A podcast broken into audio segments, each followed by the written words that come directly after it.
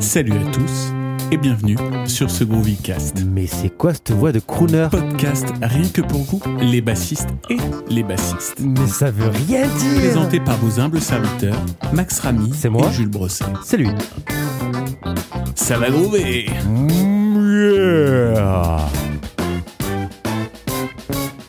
Bonne écoute. Bonjour mon petit Max. Bonjour, Comment ça va bien Eh, Très bien, et toi, mon petit Jules, comment ça va? Voilà, on commence cet accent chantant et je sais pas pourquoi. Euh, donc, qu'est-ce que nous allons faire aujourd'hui? Et nous recevons euh, notre deuxième invité de la saison numéro 2 du Groovycast. Ouh. On reçoit euh, le Paris FC de la Coudre. Putain, et celle-là, cette Celle-là, elle est blague-là, elle est incroyable. C'est- on me- la on me l'a jamais valide, euh, ah, mais j'imagine.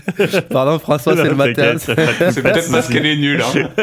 Alors, François, tu vas bien? Très bien, très bien. Et vous, les gars? Nickel, impeccable. Ouais, m- super. Merci de me recevoir euh, dans Groovycast. Ça fait super plaisir euh, voilà, d'être avec Ah. vous. Et, Plaisir partagé. voilà. Bon, bah top. C'est cool, c'est cool. Du coup, t'as combien de café J'ai vu, vu un, petit, un petit verre de café, un gros verre de café. Alors moi, euh, le matin, c'est café, enfin c'est expresso bien serré, thé, euh, thé noir et euh, jus d'orange. Donc euh, voilà quoi. Ok. putain, mais tu dois pisser toutes les...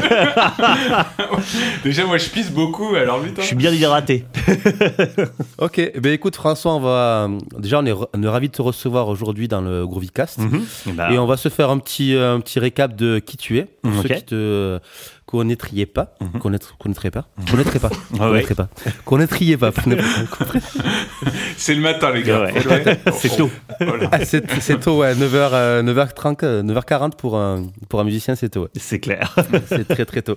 Est-ce que ça serait possible que tu nous fasses un petit récap de qui tu es, euh, de la genèse un petit peu de euh, François de la Coudre, petit euh, jeune bassiste à aujourd'hui? Oula, alors euh, bon, je vais essayer de faire euh, un peu court, donc euh, On a le temps. Voilà, bah, ouais, ouais, non mais bon, c'est juste pour les mecs qui écoutent, euh, qui En 30 secondes. qui- ouais, ça peut être jouable. Euh, donc ouais, je suis bassiste, euh, contrebassiste depuis euh, trop longtemps. Et, euh, j'ai commencé, ouais, j'ai commencé, j'avais, euh, j'avais, ouais, je pense 16 ans, quelque chose comme ça. J'ai fait euh, conservatoire classique, euh, école de jazz. Je suis passé aussi par, euh, par un circuit des, des MJC, ça c'est pour ma formation. Euh. Après, bah, j'ai attaqué le métier euh, bah, quand j'avais, euh, je pense, ouais, 19 ans, 19-20 ans, j'ai commencé à, à, à faire des cachets. Et puis, et puis voilà, et puis j'ai- travaillé avec pas mal de monde. Bah, dans les quelques noms, pour un peu situer, hein, c'est, j'ai fait un mec qui s'appelle Aloe Black, je sais pas si ça vous dit quelque chose, c'est Ouais, un, chanteur, un Grave. chanteur de soul. Ouais. J'ai fait des comédies musicales qui étaient comédies musicales R, euh. H-A-I-R. hein. Euh, j'ai fait euh, The Full Monty. Danny Briand. J'ai fait Danny Briand. Danny Briand, ouais, oui. euh, j'ai qu'est-ce que j'ai fait d'autre? Euh, J'ai fait pendant 4 ans, j'étais avec une guitariste chanteuse qui s'appelait Laura Cox. J'ai travaillé énormément avec Julien Bitoun et on Oui. continue toujours à être à être très très potes. J'ai beaucoup bossé pour Bassist Magazine. J'ai fait euh, Thomas Boissy aussi, qui est un improvisateur avec lequel on a fait des très très belles salles parisiennes. Donc ça, c'était cool. Et ça, c'était assez physique parce que euh, on devait connaître euh, 150 morceaux par cœur et tous les Wow. soirs, euh, c'était au hasard et fallait pouvoir leur sortir. Donc, euh, donc voilà. Oh, Ouais, Donc, c'était sans partition. C'était sans partition, ça, ouais. Waouh. Et, euh, et c'était bah, Hyper formateur. Ouais, c'est très formateur et surtout quand tu le fais à l'Olympia, euh, c'est voilà, c'est Ok. c'est- voilà, t'é- t'évites de te de te de- de- d'être d'être euh, d'être à la ramasse là-dessus. J'ai fait les coquettes aussi. Je sais pas si vous connaissez ça. Je vous invite à découvrir. C'est les, les humoristes, les trois Bah humoristes. oui, j'ai été les Ouais. voir euh, sous, sous tes conseils, mais oui. malheureusement, t'étais pas, pas là ce soir-là. Ouais, très déçu. effectivement. Alors à un moment, elles ont tourné avec un. J'ai eu la chance de tourner avec elles au moment où elles tournaient avec un band, et, euh, et donc maintenant elles sont revenues juste avec un piano voix. Et Ouais. euh, donc donc voilà. Mais je pense qu'à un moment elles retourneront avec un band. Alors je suis pas sûr d'être sur l'équipe parce que tout tout change. La direction musicale a changé. Donc euh, donc voilà. Mais euh, mais c'était très cool de tourner avec elles et voilà, c'était encore un, un truc de d'humour. super voix, ouais. Voilà. Et donc euh, voilà à peu près. Oui, j'ai surtout putain ça c'est un des trucs tu vois c'est con mais euh, j'ai euh, mon groupe. c'est, je vais Eh peut-être oui. en parler quand même un petit peu. Euh, faut. voilà mon groupe qui s'appelle Soho Riot, S-O-H-O plus loin R-I-O-T. Euh, voilà, c'est, on a sorti un album cette année, en avril dernier, chez Mystiro Productions. Et on est distribué partout. L'album est trouvable sur euh, tous les bons magasins et évidemment sur tous les réseaux et puis vous commandez en ligne et tout ça. Et c'est du rock, on va dire mélangé 70-90 et, et, puis voilà avec évidemment des influences, on va dire un peu diverses et variées, mais voilà, on peut reprendre du Led Zeppelin. Enfin, on, a on inspiré par du Led Zeppelin, du Sin Lizzy, du Rage Against the Machine, du euh, du Pearl Jam, euh, du Mr Big, euh, du Stereophonics. Enfin, voilà, il y a un peu de tout dans, dans, dans, nos, influences.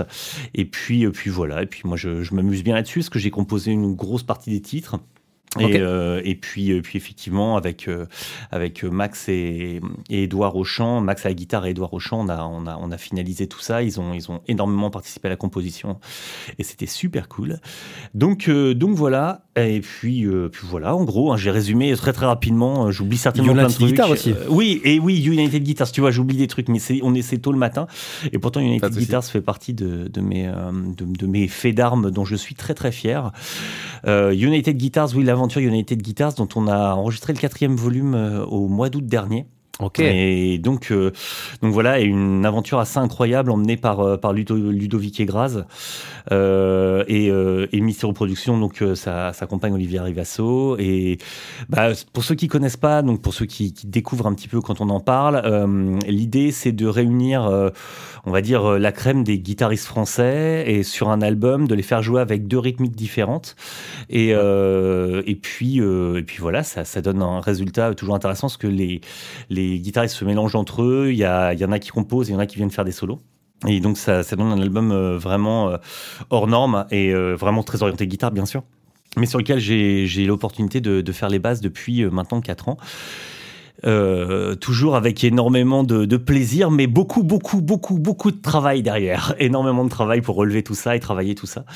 Et euh, des, sessions, des sessions de studio évidemment très intenses, mais, euh, mais c'est tellement cool à faire et puis on apprend tellement de choses que c'est top, quoi. C'est vraiment un très très beau projet. Est-ce qu'on te propose des parties de basse ou tu composes tout là sur. Alors sur United Guitar, c'est variable. Il y a des fois, c'est des parties de basse qui sont très très écrites et, euh, et souvent bien écrites d'ailleurs, parce que c'est assez rare que. Euh, enfin, c'est même jamais arriver que les mecs me proposent des parties de basse vraiment nazes et sur lesquelles je dois repasser. euh, c'est souvent très bien écrit, très bien pensé. Euh, donc ça, c'est cool. Et sinon, des fois, on me propose juste des grilles et, euh, on me dit, bah vas-y, fais, fais, fais, ton truc. Et, euh, et, donc voilà. Et puis là, j'ai je, un petit peu plus de liberté.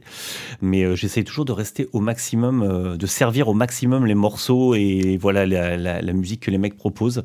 Et le style aussi, surtout, de rester le, le plus euh, efficace euh, dans le style. Hier, tu as eu la gentillesse de m'envoyer une petite liste de euh, tout tes.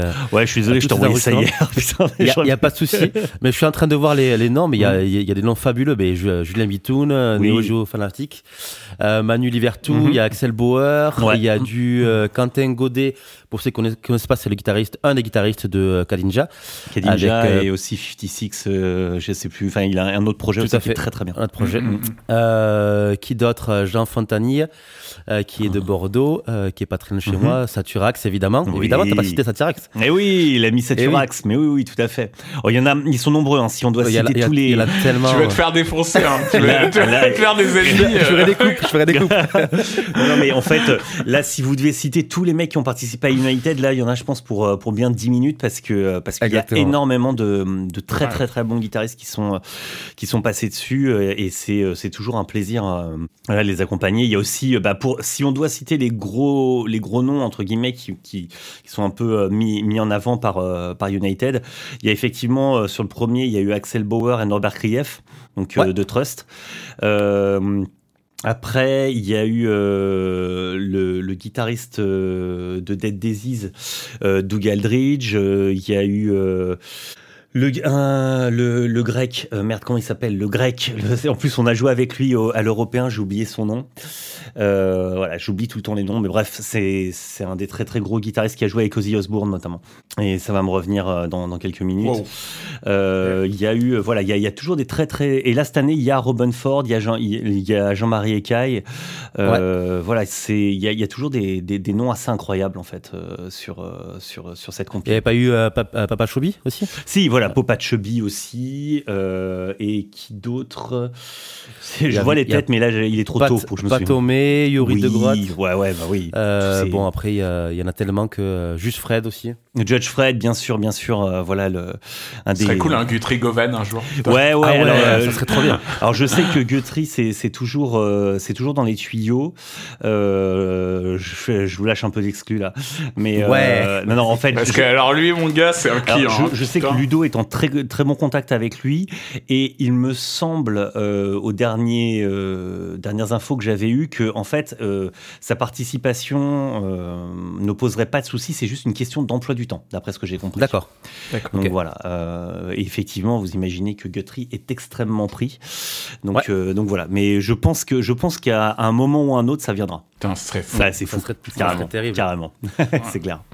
Après, il y, y, en a tellement à citer, il y en a tellement à découvrir. Il y a toujours ta pote la mouche. Hein. Il y a toujours. mais j'en ai tué une. J'en ai tué une deux l'autre jour. Mais euh, ils, se, sont reproduits. Voilà. C'est incroyable.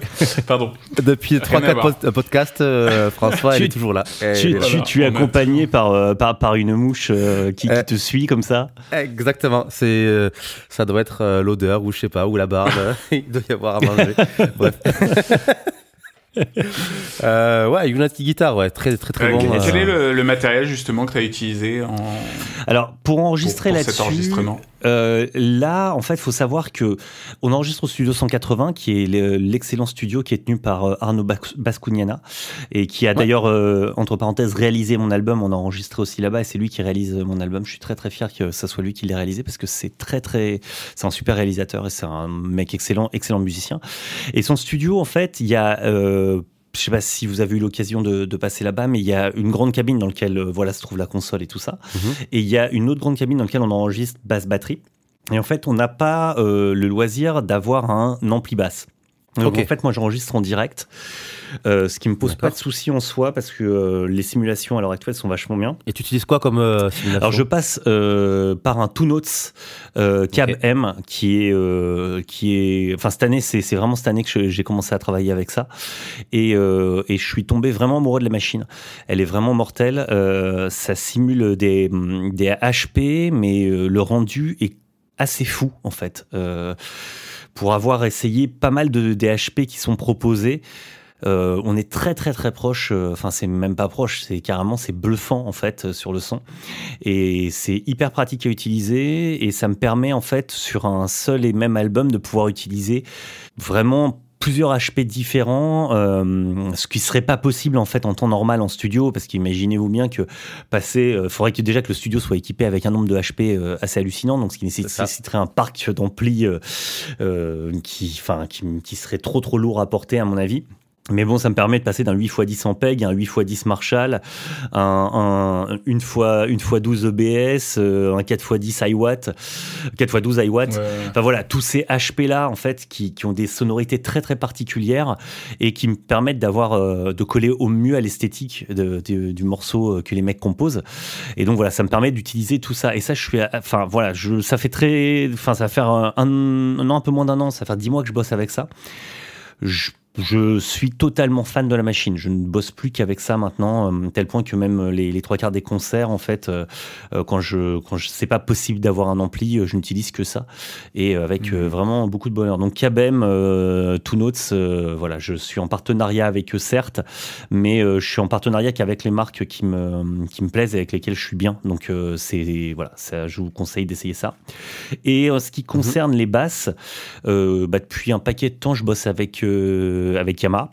Et, puis, euh, donc là, sur le studio, essentiellement, j'utilise une BBP 34, qui est une 4 cordes, on va dire une une P-bass sous stéroïde, euh, voilà, P-bass avec un J euh, en, chevalet, et, euh, et que j'ai très légèrement, enfin sinon, enfin celle-là je l'ai complètement modifié, mais euh, j'ai modi j'ai gardé les micros d'origine parce qu'ils sont vachement bien en fait, euh, les, les, micros Yamaha, et j'ai juste ajouté une électronique que j'ajoute sur toutes mes basses, qui est une euh, John East BTB, ouais. parce que ça me plaît, tout simplement. Celle-là je l'aime bien. Alors je sais pas, il y en a peut-être plein d'autres, hein, et puis chacun met ce qu'il veut sur sa basse, mais celle-là me plaît bien, je me sens à l'aise avec. C'est quoi exactement le. Alors, John East. C'est une novice. Euh, pas de souci. Alors, en fait, c'est un, c'est, un petit préamp actif, en fait, que tu, que tu montes dans la basse et qui est un boost grave, boost aigu. Et BTB, hmm. euh, Bass Treble Boost. Euh, et, il a la particularité d'avoir un, un, boost euh, suraigu, c'est-à-dire quand tu tires le, le, petit potard au-dessus, tu, tu, vas booster une fréquence dans les très très aigus, ce qui est très pratique pour le slap, mais n'étant pas un énorme slapper, euh, je m'en sers très très rarement. Mais en fait, j'aime bien le son qu'a ce petit préamp en fait qui corrige d'entrée, en fait, au moment où tu branches tes micros dessus, il te fait tout de suite une correction, c'est-à-dire qu'il est jamais flat. Euh, mhm. euh, faut juste le déclencher, en fait, faut le repasser en passif pour avoir vraiment un son flat. Mais bon, comme ce son-là m'intéresse pas spécialement, euh, ce qui m'intéresse, c'est vraiment le son du préamp en lui-même. Il fait un petit boost dans les graves et un petit boost dans les aigus, même quand il est à zéro. Et après, le boost grave est vraiment intéressant. Et pareil pour le boost aigu, c'est des fréquences qui me conviennent bien. en fait, tout ça, je vous dis ça, c'est personnel. Hein. J'ai pas de, euh, pas de prosélytisme là-dessus. Chacun fait un peu ce qu'il veut. Mais voilà, ça, je modifie toutes mes basses avec ça parce que j'aime bien. Et puis, euh, en fait, je me suis aperçu après à la longue que, force de faire des concerts, finalement, c'est plus facile et moins chiant d'avoir une basse active euh, qu'une basse passive. Voilà, mais ça c'est, ça reste toujours personnel. Hein. Voilà, c'est. Je, je, pour, je, pour quelle raison du coup pour toi? Bah, c'est-à-dire que ça me permet de corriger très très vite le son en fait. D'accord. Euh, c'est-à-dire que j'ai pas à galérer avec euh, éventuellement un préamp ou un truc. la basse envoie déjà un son très plein et très fourni et c'est cool. Après, je passe. Euh, après, les pédales, c'est autre chose. C'est vrai que sur le coup, j'en utilise beaucoup. Je suis vraiment pédalman. J'ai un énorme pédalboard. Et euh, mais ça, c'est pareil. Hein, toujours. Euh, enfin, je dis ça parce que ce que je veux dire, c'est que moi, c'est ma manière de voir les choses. C'est une manière de voir les choses. C'est chacun fait comme mhm. il veut. Si vous voulez brancher une, une P basse dans un, peg direct, je, je, trouve ça très très bien. Et j'ai aucun problème avec ça. voilà. Moi, j'aime bien utiliser des pédales avec des trucs électroniques et tout. Et donc voilà. Mais en gros euh, donc voilà, ça c'est pour la base. Donc ça c'est la, BBP34 euh, que, qui est ma base principale depuis un, bon moment. Qui est, enfin pour moi c'est un bon workhorse quoi. Tu vois, c'est la base. Je sais que je la prends, je peux parer quasiment à toutes les situations avec cette basse. Ok. Euh, que ça soit euh, du gros gros rock euh, jusqu'à, bah, tu sais, les trucs d'orchestre bah, que vous connaissez, que vous faites aussi, et, et, voilà, et qui nécessitent de passer des fois du funk très pincé avec ce son très très sec, jusqu'à ces trucs très soul avec un, un, son très très grave, jusqu'à un son très clean de, de variété. Voilà, cette basse là me permet de de, de, pouvoir couvrir tout ça. Et j'ai euh, aussi une, une 5 cordes avec, euh, bah, que j'utilise énormément. En fait, c'est vrai que ça devient quasiment la basse que j'utilise le plus sur United parce que les mecs composent beaucoup avec une, une demande de, grave supplémentaire, donc une cinquième corde. Mhm. Et j'ai cette euh, TRB 1005 euh, Yamaha TRB 1005. Euh, voilà, c'est une stock, mais j'ai la chance d'avoir une stock qui sonne extrêmement bien. En fait, euh, c'est vrai que sur le coup, cette 5 cordes sonne super bien. alors, c'est diapason extra long, c'est du 35 pouces. Ah D'où le fait qu'effectivement, on ait ces, graves qui soient très cristallins et très précis. par contre, putain, qu'est-ce qu'elle est dure à jouer, quoi. C'est un manche énorme, c'est très très large. c'est une basse qui est très physique. Par contre, elle sonne, et c'est pour ça que j'utilise, que je continue de l'utiliser parce que sinon, euh, si je suis pas allé sur une basse, en règle générale, je la, je la dégage. Mais, euh, mais celle-là sonne. Elle a vraiment, elle a un vrai truc. Donc, euh, donc voilà. Et pourtant, j'ai rien modifié. Sur le coup, celle-là, c'est stock totalement d'origine. Ok. Toujours monté avec les cordes Savarez. Je suis aussi en partenariat avec eux depuis un moment. Mhm. Et, d'ailleurs, depuis je... 10 ans, non? Oh, j'aimerais bien. Non, non, non, depuis le United Guitars 2. Ah donc ça fait 3 ans maintenant. Et, et je suis très très content de, de, jouer sur leur corde parce que c'est. Alors, ça peut paraître bizarre et ça peut paraître genre, ouais, le mec est endorsé donc il va dire que c'est bien et tout. Non, mais en fait, j'étais endorsé chez Rotosound d'avant. Donc, Rotosound, vous connaissez tous la marque. Oui. Très, très bonne marque de cordes. Euh, et j'étais très, très content d'être chez Rotosound. Et puis, euh, j'ai rencontré Philippe de, chez Savarez qui, m'a parlé de ses cordes et qui m'a proposé, il m'a dit, écoute, je sais que tu es chez Roto, mais est-ce que tu voudrais essayer les Savarez? Je vais t'avouer que plus par politesse qu'autre chose, je lui ai dit oui. Sauf que quand il m'a envoyé ses cordes, euh, bah là, je me suis, enfin, j'ai vraiment trouvé les cordes que je cherchais depuis un, paquet de temps. En fait, ça a été un peu une forme de révélation. Alors, ce qui, est, ce qui paraît, euh, euh, ouais, le, mec est endorsé, donc il, il, en dit vraiment du bien. Non, mais en fait, je, m'en fous de dire du bien des. Euh, pas, on, ne me paye pas pour ça. C'est juste, mhm. j'ai trouvé les cordes que je cherchais. pendant des années, bah, vous, vous connaissez aussi. je, pense que vous, vous avez travaillé avec des avec des Dadario XL comme tout le monde. Tout à fait. Voilà, qui sont des très bonnes cordes. Et il y a ce côté nickel les, qui, qui, qui, qui est parfait, mais je trouvais qu'elle manquait toujours un tout petit chouille de brillance pour moi. Hmm. Quand je suis passé chez Roto, euh, elles avaient aussi un peu plus de brillance, mais euh, il y avait un grain que je trouvais un peu moins bien. Je, je m'y faisais parfaitement, mais là, en fait, je trouve qu'avec les hexagonales explosions, j'ai le mélange de, du son nickel et du son acier. Et okay. sont stainless, voilà. Et c'est vraiment et la tension est pile ce que je cherche. En fait, moi en plus, je suis monté avec des, je, je, monte en 40 105, ce qui est un jeu de cordes un petit peu bizarre. Mais c'est pareil, ça c'est un, un, choix personnel. Je sais pas, chacun monte ce qu'il veut, je m'en fous. Euh, et, et, donc elles ont une tension voilà qui me correspond parfaitement. Donc voilà, les cordes Savarez, je suis très très content d'avoir ça parce que c'est ça me correspond parfaitement. Et puis après, euh, si vous voulez que je vous détaille le pedalboard, je peux le faire, mais ça va mettre un peu plus de temps. Il bah, n'y a pas de souci, sans Jules, t'es en pleine euh, session de. voilà, moi je suis en pleine réflexion, donc vas-y, hein, balance hein, les infos. Alors euh, là sur le pedalboard, globalement, bon évidemment, comme tout le monde vous le savez, et si tous les bassistes qui m'écoutent ne l'ont pas, je vous invite à, à en acheter un. C'est un accordeur. On va déjà commencer avec ça. Non mais t'es, le deuxième. On l'a reçu Antonin euh, l'autre jour. Là, il a dit, il a parlé de, d'accordage quoi. Ah Je sais bah. pas, moi j'en, ai pas moi. je suis tout à l'oreille. Tout à l'oreille quoi, les gars. Je suis pas hyper juste, mais on, ça on va pas hein. se mentir. Les bassistes, c'est pas les mecs qui ont la meilleure oreille. Donc moi j'ai un accordeur, c'est pour jouer faux la conscience tranquille. C'est juste pour ça. C'est-à-dire qu'au moins quand je fais des fausses notes, je me dis pas que ça vient de la basse, je sais que ça vient de chez moi.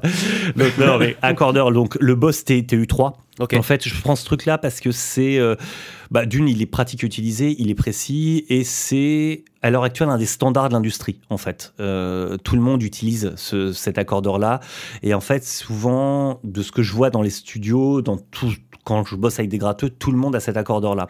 Donc en fait, euh, comme bah, si on a tous le même accordeur, il y a des grosses chances qu'on soit tous accordés au même diapason. J'ai eu le mmh. cas, à un moment, je bossais dans un groupe et moi, j'avais un TU2 à l'époque et les deux gratteux avaient un Korg Pitch Black. Et en fait, même si on était, euh, tu vois, on, avait toujours des petits soucis d'accordage qui n'étaient pas grand chose, mais très légèrement en dessous, en dessous, en dessous. Et en fait, pourtant, on regardait nos accordants, on était tous vraiment dans le vert, mais comme le Korg Pitch Black et le TU2 sont pas calibrés pareil, d'accord, et eh ben ça crée des petits soucis. Donc en fait, j'ai réalisé que ah, on, a tous changé, euh, on est tous passés sur Boss et de ce jour-là, on n'a plus eu de soucis. D'accord. Donc voilà, ça c'est ça c'est vraiment de l'expérience, c'est du vécu, d'avoir tous le même accordeur. Alors après, évidemment, là, je suis en train de pinailler sur du euh, sur du, du microton, tu vois. Mais mais bon, globalement, comme c'est un standard l'industrie, tout le monde utilise ça. Beaucoup, beaucoup de professionnels utilisent le boss. Euh, au moins, voilà, on est sûr d'être d'être à peu près tous même au même pitch. Donc voilà, ça j'utilise celui-là. Il est vachement bien. En plus, tu sais, quand tu appuies sur les deux les deux boutons, tu peux avoir la lumière un peu plus forte. Ce qui est cool parce que quand tu joues dehors, c'est bien, ça te permet de, de, voir un peu plus. Enfin, il a plein de petites fonctionnalités qui sont très pratiques. Enfin voilà, je suis pas endorsé chez Bosch, je m'en fous, mais comme j'aime bien, j'en parle. Et juste derrière, en fait, l'accordeur, je mets un compresseur. Alors moi, je suis Mister compresseur, hein, c'est-à-dire que je, je le, enfin, je, suis, je suis Mister euh, son pas clair. voilà. Ce que je veux dire, c'est que j'utilise très rarement la basse en direct. Euh, le son de basse en direct m'emmerde un peu. Euh, je trouve que ça manque toujours de quelque chose. Et j'ai toujours un son, euh, je, suis toujours compressé, j'ai toujours une compression. Je suis compression always on. Euh, donc je passe par un Boss BC1X. Euh, qui est alors j'avais j'en avais essayé 3 4 à l'époque dont le Diamond Comp dont le BS qu'est-ce qu'il y avait d'autre euh, un autre aussi que j'ai là qui est le Killet et tout ça. Et en fait, il s'avère que bah voilà, le boss c'est celui qui pour moi fonctionne le mieux pour moi. Mais voilà, après ça reste tout le monde me dira ouais, mais alors il y a mieux, il y a le Kali 76 et tout. Ouais, c'est des super compresseurs. Le boss me convient. Voilà, moi je prends des pédales juste qui me conviennent en fait, avec lequel j'arrive à avoir le son son que je veux. Je m'en fous d'avoir un truc sur le, sur le pedalboard pour faire hype, en fait. Si, mm. je, si ça doit être un Behringer, ça sera Behringer. je m'en fous si c'est le son que je cherche. Là, il s'avère que le Boss BC1X me convient parfaitement et c'est mon, compresseur préféré. En fait, c'est compliqué d'avoir un mauvais son avec ce compresseur, en fait. je sais pas comment ils se sont démerdés chez Boss, mais même avec des settings hyper extrêmes, tu as toujours un bon son. Donc, c'est bien.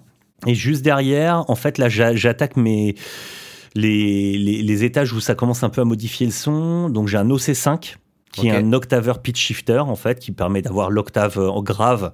Vous savez ce truc un peu funky, euh, voilà, et qui a shifter aussi. Et ça, je m'en sers quand je quand je double notamment des guitares et tout, euh, notamment dans mon groupe où, où j'ai besoin de temps en temps de, de, de pouvoir faire des gros riffs. Bah voilà, ça me permet de, comme on n'est qu'une seule guitare, bah voilà, ça me permet de pallier à ça. Et euh, derrière, ça c'est Boss OC5, donc voilà. Bon d'ailleurs c'est une denrée rare. Hein. je crois que c'est hyper difficile à trouver en ce moment. Je dois savoir pourquoi. Et et puis j'utilise un chorus et je crois que c'est le boss euh, basse chorus, euh, voilà le basique. Idem, pareil, j'en ai essayé plusieurs. Euh, j'adore le Waterfall Jam, qui est hyper bien, qui est, je pense, le meilleur chorus que j'ai essayé. Il a juste un petit défaut, c'est qu'il n'y a pas de blend. Donc, en fait, je cherchais avec un chorus avec un blend pour pouvoir mettre mon son clair dedans. Et donc, le boss le fait. Et, euh, mais je vais faire modifier le jam euh, pour pouvoir mettre un blend dessus. Euh, j'ai, j'ai, Radical Audio avec qui je travaille régulièrement, qui, qui va me le faire. Et il n'est pas au courant, d'ailleurs, s'il écoute le cast, il va savoir qu'il va le faire. Hein, donc, voilà. et puis, donc ça, voilà, ça c'est pour les, les effets de modulation et derrière, j'attaque mes étages de disto. Et c'est pareil, je suis très, très overdrive et disto.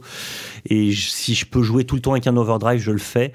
Et euh, donc euh, là, là-dessus, j'ai l'EBS Billy Sheehan. Bon, évidemment, je suis assez fan de, Billy. Je joue pas du tout comme lui. Hein. J'aimerais, mais je, suis très, très loin du niveau de ce monsieur. Qui passe euh, dans une fuzz graphique fuzz, EHX graphique fuzz. Ça, c'est pareil, c'est une fuzz. Juste, excuse-moi, par rapport à la, pédale de Billy Sheehan. Mhm. Alors, c'est quoi les, est-ce qu'il y a des spécificités euh, ouais, alors celle-là, particulières elle, est assez spéciale parce que, hum, bah, en fait, ce qui est cool, c'est qu'il a pensé à, faire deux voix. C'est-à-dire que quand tu rentres ta base dedans, ça split ton signal en deux. Et tu as un signal clair qui est toujours gérable, en fait. Mhm. Et euh, tu as un signal euh, qui va être overdrivé.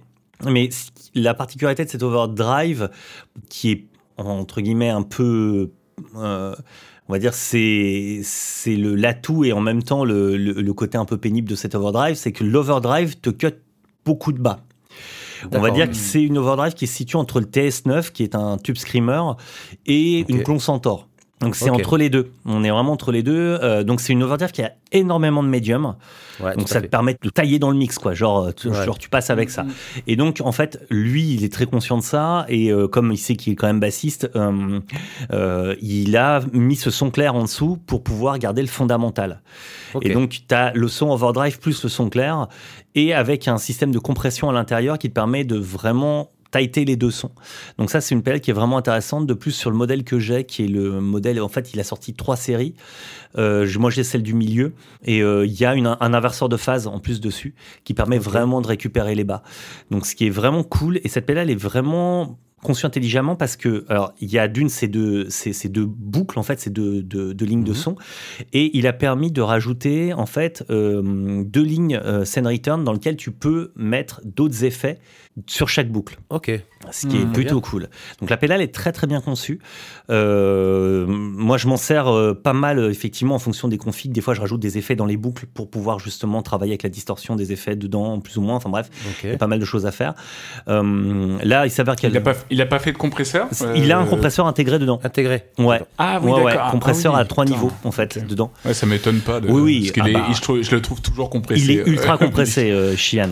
Alors Shian, son truc euh, sur la compression, c'est que contrairement à ce que nous, les trois quarts des bassistes, qu'on va utiliser, c'est-à-dire qu'on va souvent utiliser une attaque un petit peu longue pour pouvoir vraiment récupérer le punch des doigts et un, release, c'est-à-dire le, son qui, enfin la compression qui descend plutôt court. Et lui, en fait, c'est le contraire.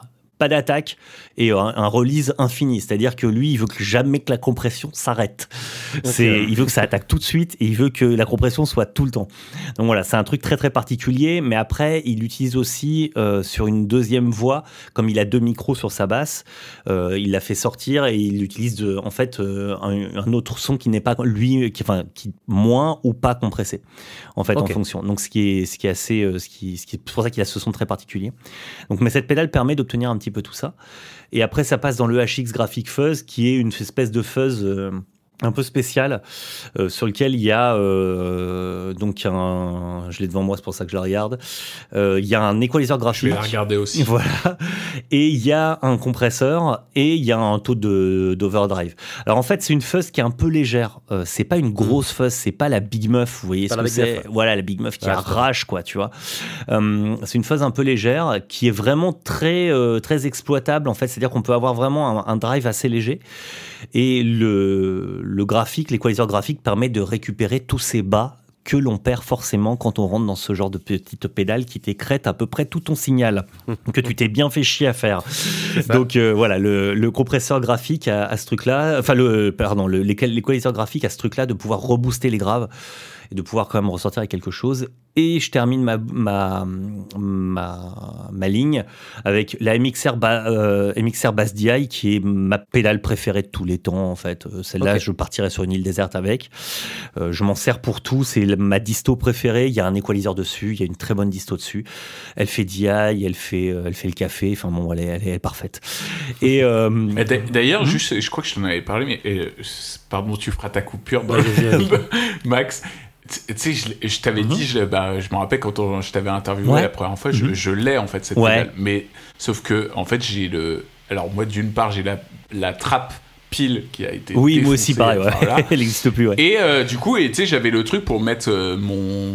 Comment. Euh, mon alim. Sauf qu'en fait, bah, le truc, pareil, c'est défoncé. Ah merde. Tu, Ouais, et tu, crois que ça c'est réparable Parce qu'à chaque fois je vais dans un... Tout à fait. Euh, alors, euh, je vais t'envoyer l'adresse de du mec euh, qui, qui, répare mes pédales. Qui, oh. et bon, il, est loin, mais tu lui envoies et il te la renvoie, il n'y a pas de souci. Oh putain, vas-y, bah, radical, voilà, on en parle après. Voilà, radical audio, mais même si les gens, je lui fais un peu de pub parce qu'il est sympa. Euh, ah bah, il s'appelle, ça s'appelle Radical Audio, R-A-D-I-K-A-L, et plus plus loin audio, hein, A-U-D-I-O. Et euh, il est euh, du côté de Anglette, je crois, et voilà, il modifie les pédales euh, un peu à la demande. Et, et donc voilà, moi, il m'a notamment réparé, enfin pas réparé, mais customisé euh, cette petite pédale que vous connaissez c'est peut-être, là je vous la montre. Oh euh, oui, la basse. Euh, alors pour, pour ceux qui, parce que comme c'est un, un casque, c'est la basse equalizer GE7B. Alors ne pas confondre avec la GE-B7 qui est différente. Ça c'est le modèle des années 80 qui vaut maintenant une blinde, enfin une blinde, ça va avoir 150 balles, on va se calmer. Mais en fait, la petite particularité de cette pédale, c'est qu'elle a euh, dans les fréquences le fameux 250K qui n'est plus ah sur la GE7B, euh, non GEB7. GEB7. Et alors le 250K, faut savoir que c'est la fréquence un petit peu merdique à la base, c'est celle qui est boueuse et c'est très pratique juste de pouvoir la descendre et ce qui vous permet de récupérer un son un peu clean. Et en fait, la difficulté avec cette pédale, c'est que tu vois là, regardez, je pense que vous le voyez, euh, Boss ACA adaptateur only. Donc en clair, avec toutes nos alimes qu'on a, qui sont euh, bah, les, les, trucs là, d'ailleurs je l'ai là, la fuel tank T-Rex et tout ça, et bah ça marchait pas avec. Donc je lui ai envoyé hmm. et puis il me l'a modifié, il m'a modifié la lime et ça marche maintenant avec tout.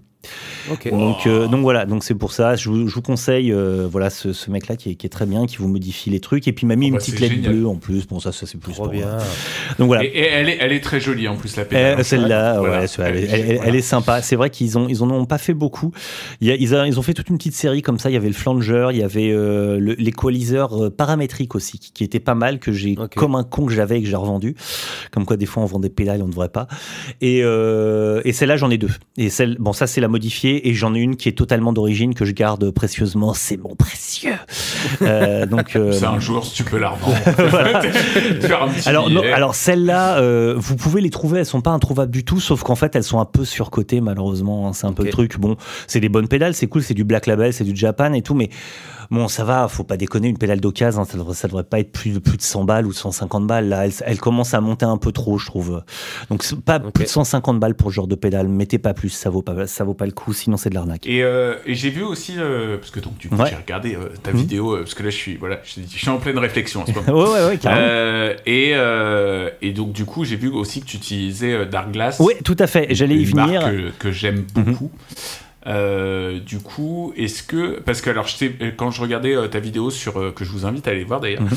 qui est très bien faite sur justement la tapé, ton le pédalboard pour faire du mhm. rock. Euh, donc du coup, tu as la B3. Ouais, j'ai la B3K, effectivement. Mhm. Et est-ce que tu utilises euh, la vintage microtube ou pas Alors, parce que j'ai pas regardé J'ai pas la vintage microtube, mais c'est une des pédales que j'aimerais beaucoup acheter parce que j'aime beaucoup le son de la vintage microtube. Donc je, je, je regarde très régulièrement sur les, sur les, sur les annonces en, en occasion pour voir si j'en trouve une. À chaque fois que j'en trouve une, elle part très très vite et je ne me décide pas assez parce que je, je fais partie de ces gens qui regardent le truc, qui, qui, qui regardent la ah je voudrais l'acheter, ah demain je verrai et puis bah, demain elle est plus là. voilà. donc euh, donc voilà, mais euh, effectivement. Et, je trouve d'ailleurs qu'elle est quand elle est revendue en occasion, en fait, elle est quasiment revendue au prix du. Ouais ouais. quasiment. Euh, c'est une très bonne pédale. Donc bah Dark Glass c'est assez monstrueux. Alors j'ai la B3K, j'ai la B7K maintenant. B7K ouais. qui est le, le modèle on va dire, avec un petit peu plus de réglage dedans, et qui a la particularité d'avoir des IR aussi, qui permet euh, en fait de choisir des HP et tout ça. Et donc j'ai commencé dans le monde des IR avec la Dark Glass, et, euh, et après j'ai rencontré euh, Bénédicte de Two Notes, qui m'a totalement convaincu de passer chez, chez Two Notes, parce qu'il y a beaucoup plus de possibilités, et c'était beaucoup mieux. Mais voilà, en termes de disto, par contre, la B7K est juste Enfin, c'est une référence. C'est B7K Ultra Ouais, c'est la B7K euh, Ultra. Et en plus, alors moi, comme je cherchais, je voulais juste avoir la B7K et que chez Thomann, à l'époque, ils en avaient plus, mais ils avaient plus que le modèle B7K Ultra euh, avec un design, avec un squid ah oui, euh, le. Voilà. Donc bon, j'ai bon, finalement, bizarrement, elle était moins chère que la, que la B7K parce que je pense qu'ils avaient du mal à la vendre, donc je l'ai dû la payer 20 balles de moins. Mais au résultat, ça fait une pédale qui est hyper jolie et puis qui, qui, fonctionne super. Donc donc voilà, ça c'est. Mm, mm. Donc voilà, j'ai B3K, B7K. J'utilise pas tout le temps parce que c'est des distos qui sont très très particulières. Vous le savez, vous avez déjà utilisé, vous connaissez. Très métal. Voilà, exactement. Donc, bah, euh, ouais, c'est ça. Moi, ce que j'allais te demander, c'est toi, euh, toi qui qui fait pas nécessairement du. Mhm. Enfin, tu joues. Je veux dire, c'est au Riot. c'est ouais, ouais, mais je reste classique rock. Ouais, ouais. Mais mhm. voilà, mais ça a des balls. Mais voilà, c'est pas du métal. Euh, mhm. comment tu arrives à trouver ton compte Alors sur sur la B7K, en fait, effectivement, comme comme tu le dis, je l'utilise pour vraiment quand ça part vraiment métal. notamment, tu vois, sur United Guitar, j'en ai vraiment besoin. Il y a il y a, là, cette année, j'ai fait, euh, j'ai fait 3-4 titres avec. Euh, l'année dernière, c'est pareil, j'en ai, je l'ai beaucoup, beaucoup utilisé. Euh, donc, c'est vraiment pour ces contextes-là. C'est vrai qu'après, pour mon son personnel, c'est moins un truc que je vais utiliser pour moi, parce que c'est moins une disto que j'entends pour ce que moi je veux jouer. Donc, la, mmh. la MXR Bass DI me convient parfaitement. Pour l'instant, j'ai pas trouvé, à part la Billy qui, qui complète très très bien ces deux types de ma, ma MXR, mais j'ai pas trouvé bien mieux que la que, que, que ça. Enfin, je parle toujours personnellement. Hein. je je c'est un avis personnel que je donne. Hein. Bien sûr, chacun a le droit d'utiliser la disto qu'il veut. Je, je, je ne suis pas un ayatollah là-dessus. Euh, donc voilà. Mais moi personnellement, je suis toujours très très fan de, de ma MXR. À chaque fois que je la rebranche, je me dis ah ouais, mais c'est quand même ça que je cherche. Donc voilà. Mais ça c'est voilà. Mais la B7K, c'est plus des outils. En fait, B3K, B7K, c'est des outils. Quand on me demande en studio, je les ai. Donc, euh, voilà. Et en, parce que pareil, c'est dans mes réflexions mhm. en alimentation. Euh, Alors moi, j'ai pris une alim. Attends, je regarde. Ouais, c'est ça. C'est ma T-Rex. J'oublie tout le temps le nom. J'ai T-Rex Fuel Tank, euh, la bleue, qui est des qui sont des alimes régulés et qui sont des, des alimes très très simples, mais qui fonctionnent bien. Il y a 12 enfin 12 12 sorties dessus. Ah oui. et, et, puis ça tient bien, ça se protège bien dès qu'il y a des, des sautes de courant. Elle protège bien les pédales. Euh, bon, voilà. En gros, ça fait le job. Donc, pour l'instant, je reste là-dessus. Je me suis pas trop pris la tête. Je voulais juste un truc qui soit un peu, voilà, solide et qui est pas de buzz euh, pour aller en studio et tout ça voilà. C'est c'est surtout ça c'est pour pas faire chier les ingénieurs du son hein, tu vois d'arriver avec des, du matos pourri. C'est toujours euh, délicat pour eux donc euh, donc voilà j'essaye d'avoir le matos le plus efficace possible en fait. Est-ce que dernière question après Max après, je te prendre le, relais hein. est-ce que tu il t'arrive de faire donc justement on a interviewé l'autre jour Antonin Rubata mhm. et c'était très intéressant. Est-ce que ça t'arrive aussi de faire par exemple un pedalboard sur mesure euh, pour euh, tel ou tel projet ou même tel ou tel studio euh, Comment tu procèdes un peu bah, En fait, je, je pense qu'on procède de la même manière à peu près avec Antonin, c'est-à-dire qu'on essaye de, de, coller au mieux à la stylistique de ce qu'on nous demande. Et donc, bah, notamment, tu vois, quand je, quand je fais de, de l'orchestre, dans lequel, dans lequel d'ailleurs je remplace Mister Antonin Rubata, eh bien, écoute, souvent, là, j'essaye de de penser au son qui va permettre d'être le plus efficace sur le plus grand nombre de morceaux. Euh, polyvalent, quoi. Voilà, polyvalent, le son le plus polyvalent possible. Euh, donc souvent, ça se, ça se résume à un compresseur, parce que c'est vraiment un truc voilà, qui me correspond et que je pense qui fonctionne le mieux sur beaucoup de musique. Euh, un petit drive très léger, tu vois, pour avoir des sons des fois quand ça va un petit peu dans le vintage ou euh, quand tu veux un petit peu colorer, tu vois. Euh... T'as une, pédale passe-partout Ouais, la MXR. C'est la MXR, ouais, avec laquelle j'arrive à, comme il y a un blend et un taux de gain qui est très très euh, exploitable, euh, celle-là, j'arrive vraiment à faire ce que je veux. En, très, en fait, c'est surtout que j'en fais ce que je veux très rapidement. En fait, je, ne passe pas trois heures à la régler. C'est-à-dire que je la connais très bien. Elle est pas compliquée à régler non plus. Donc, dès que j'ai besoin, je sais tout de suite où aller chercher et j'obtiens euh, très rapidement quelque chose dont, j'ai besoin. Donc voilà, évidemment l'octaveur parce que ça fait partie du truc euh, quand tu fais un petit peu de funk ou des trucs comme ça, ou même, mhm. tu vois, pour faire les trucs façon du Alipa, tu vois, un, petit fond d'octave euh, derrière très léger, c'est mhm. toujours bien vu, avec avec le médiator et tout. Enfin bon voilà, tu peux tu peux obtenir quelques trucs un peu sympas. Et puis, euh, et puis évidemment une très bonne DI. Euh, donc là, c'est toujours le KBM qui, qui, qui, sert de DI et qui sert de simu. Mais en gros, voilà, je passe avec ça. Et puis de temps en temps un petit chorus, mais ça c'est plus pour le pour ramener un petit peu de brillant. Tu vois, c'est pas le chorus, euh, on va dire, qui prend de la place. C'est le chorus très discret que seuls voilà ceux qui connaissent les effets se disent ah il a un petit chorus au-dessus. C'est juste très léger. Voilà, c'est là, c'est vraiment sur le travail du son clair. Euh, euh, mais c'est voilà, en, gros, je procède comme ça, c'est-à-dire que je réfléchis surtout au répertoire et à ce que va demander la musique, euh, plus qu'à ce que moi j'ai envie de dire. Mais ça, après, quand c'est mon projet, c'est comme je sais que c'est un son qui est plus personnel, c'est ça, je vais forger le son différemment. Mais là, quand c'est quand on m'appelle, je réfléchis à ce que demande le projet. Voilà. Et je, je, me colle totalement à ça. Et du coup, pour euh, United, tu disais que tu passais par le Cap même directement. Ouais. Mais pour euh, So Riot ou euh, les autres formations, est-ce que tu as un ampli derrière ou pas du tout? Ouais, alors j'ai des H-Down depuis, depuis un paquet de temps que j'aime beaucoup. même si ils m'ont fait quelques misères, les, les têtes d'ampli qui, bah, qui finissent par être fatiguées. Hein. Et dont notamment, j'ai une très grosse tête à lampe qui est juste assez incroyable en termes de son et de rendu mais qui, bah, qui est très fragile. C'est le, le, Small Block 427, qui est un truc qui pèse 40 euh, kilos. Enfin bon, c'est un enfer. mais ça sonne super bien. Mais voilà, ça a pas aimé de faire trop de route. Et puis, euh, donc là, j'ai beaucoup de buzz dessus. Et puis d'ailleurs, j'ai beaucoup de mal à trouver des mecs qui peuvent réparer ce type d'ampli. en France, c'est très compliqué. Euh, donc les gars savent pas trop ce que c'est. Et puis bon, globalement chaque fois que j'étais fait réparer les têtes d'ampli, j'ai souvent été déçu par les, par les mecs qui travaillaient dessus. Euh, qui n'arrivaient pas, qui pas à trouver le truc et qui, j'ai compris que ça les saoulait euh, de bosser sur des amplis basses. Donc, euh, ils connaissent mieux, je pense, l'architecture des amplis guitare. Je pense qu'il doit être certainement très, très différente. Donc, euh, donc pour l'instant, elle reste dans son carton, enfin, dans son carton, dans son énorme fly case. Et puis, quand je trouverai un mec qui, qui connaît vraiment les têtes d'ampli, qui a vraiment envie de bosser dessus, je pense que je lui, je lui passerai. Mais en gros, là, j'utilise le même modèle, mais sans l'étage de lampe. En fait, j'ai juste le préampli à lampe et derrière c'est du MOSFET en, étage de puissance. c'est ce qui se fait beaucoup. voilà, c'est très et c'est en fait effectivement beaucoup plus pratique, beaucoup plus solide euh, pour partir sur la route. C'est la Spider 550 mhm. qui est euh, qui est pareil qu'une tête qui est plus fabriquée du tout, mais qui est voilà que j'aime bien parce que tout est passif dessus. En fait, c'est les c'est des cuts, c'est pas des boosts en fait. Et en fait, tu pars euh, si tu veux quand tu mets tout à fond en fait, c'est comme si tu étais à zéro sur un ampli.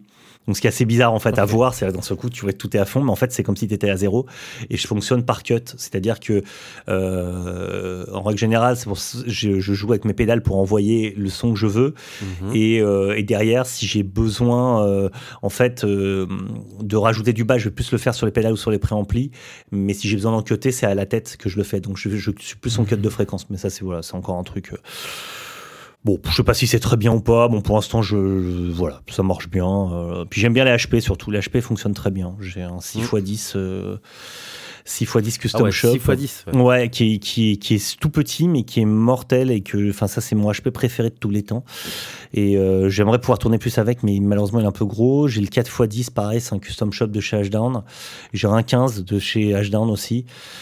Euh, j'ai trop trop de HP en fait voilà. Mais c'est voilà, c'est pour le pour la petite histoire. Donc dans un monde idéal voilà. tu peux tous les emmener. Exactement mais euh, non non voilà en ce moment quand je tourne avec So c'est souvent le 4x10 qui, qui prend la route.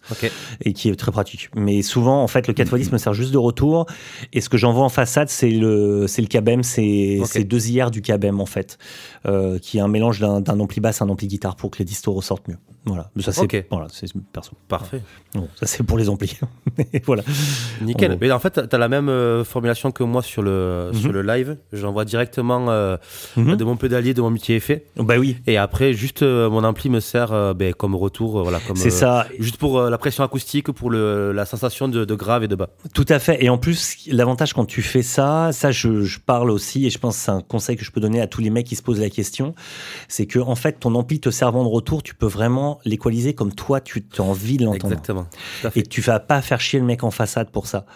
Et mm, mm, parce mm. que pendant des années, effectivement, moi j'équalisais mon ampli de manière à m'entendre, à entendre le son que je voulais. Comme les gars reprenaient l'ampli, ils, entendaient, ils entendaient un ampli avec beaucoup de médiums et d'aigus, euh, parce que forcément, moi c'est ce dont j'avais besoin pour travailler sur scène, bah mais c'est pas forcément le son dont il y a besoin en façade. Et donc euh, maintenant, j'ai effectivement depuis un paquet de temps, j'envoie un signal en façade et j'envoie un signal vers mon ampli.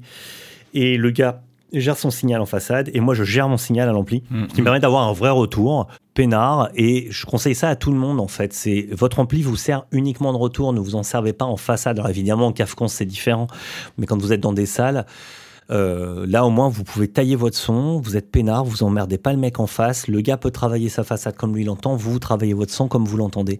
Et souvent ça se passe beaucoup mieux. Moi j'ai un push-pull moi qui me permet de faire ça. soit soit j'ai le, mhm soit je garde le son pour moi, on va dire, soit sinon si l'ingé son il me dit ok bah ton son j'aime bien machin. Euh, du coup, euh, j'active et ah, ça, c'est top. il a le même son. Eh bah ouais, ça c'est très très bien. Ça, ouais, ça c'est cool et c'est effectivement euh, des solutions de live qui sont quand même assez pratiques. Et comme, enfin, vous, vous le constatez aussi en faisant les concerts, vous voyez que maintenant les ingénieurs du son, moins il y a de son de plateau, plus ils sont contents en fait. Et donc, donc l'époque, je pense, des gros amplis derrière nous et commence à être tout doucement révolu.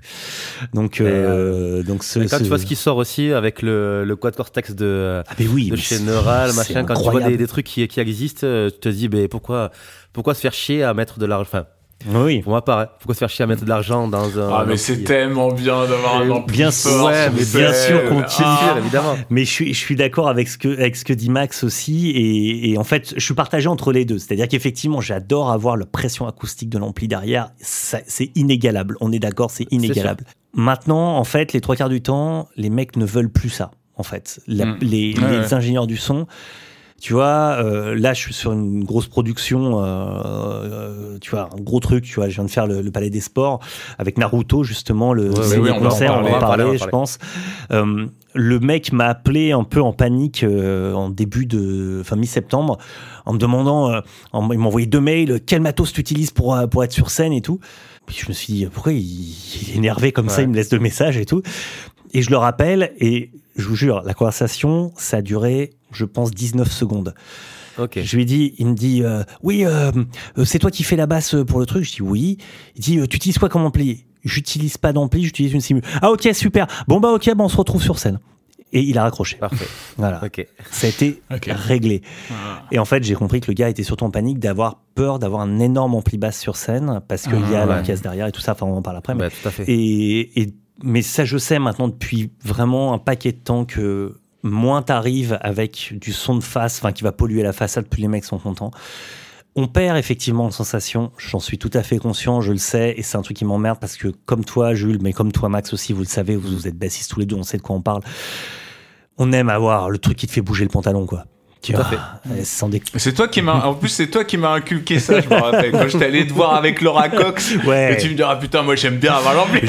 alors c'est vrai que c'est, même avec mon groupe, hein, je joue un volume sonore euh, quand je fais du rock et que c'est mon groupe Ouais, je joue avec un ampli, je joue avec un très gros ampli, je pousse le son. Parce que j'estime que là, on fait du rock, on est sur des salles qui font du rock. Et les ingénieurs du son sont souvent plus habitués à ça quand on est sur des salles de rock comprennent qu'il doit y avoir un ampli. Après, euh, maintenant, quand je suis sur d'autres projets, je, je, évidemment, je suis plus au service vraiment de, du mhm. projet qu'on mhm. me demande. Je suis moins sur driver mon propre projet et avec une esthétique sonore dont moi j'ai besoin. Euh, donc là, je, je me mets au service. Donc là, effectivement, j'utilise beaucoup les simus.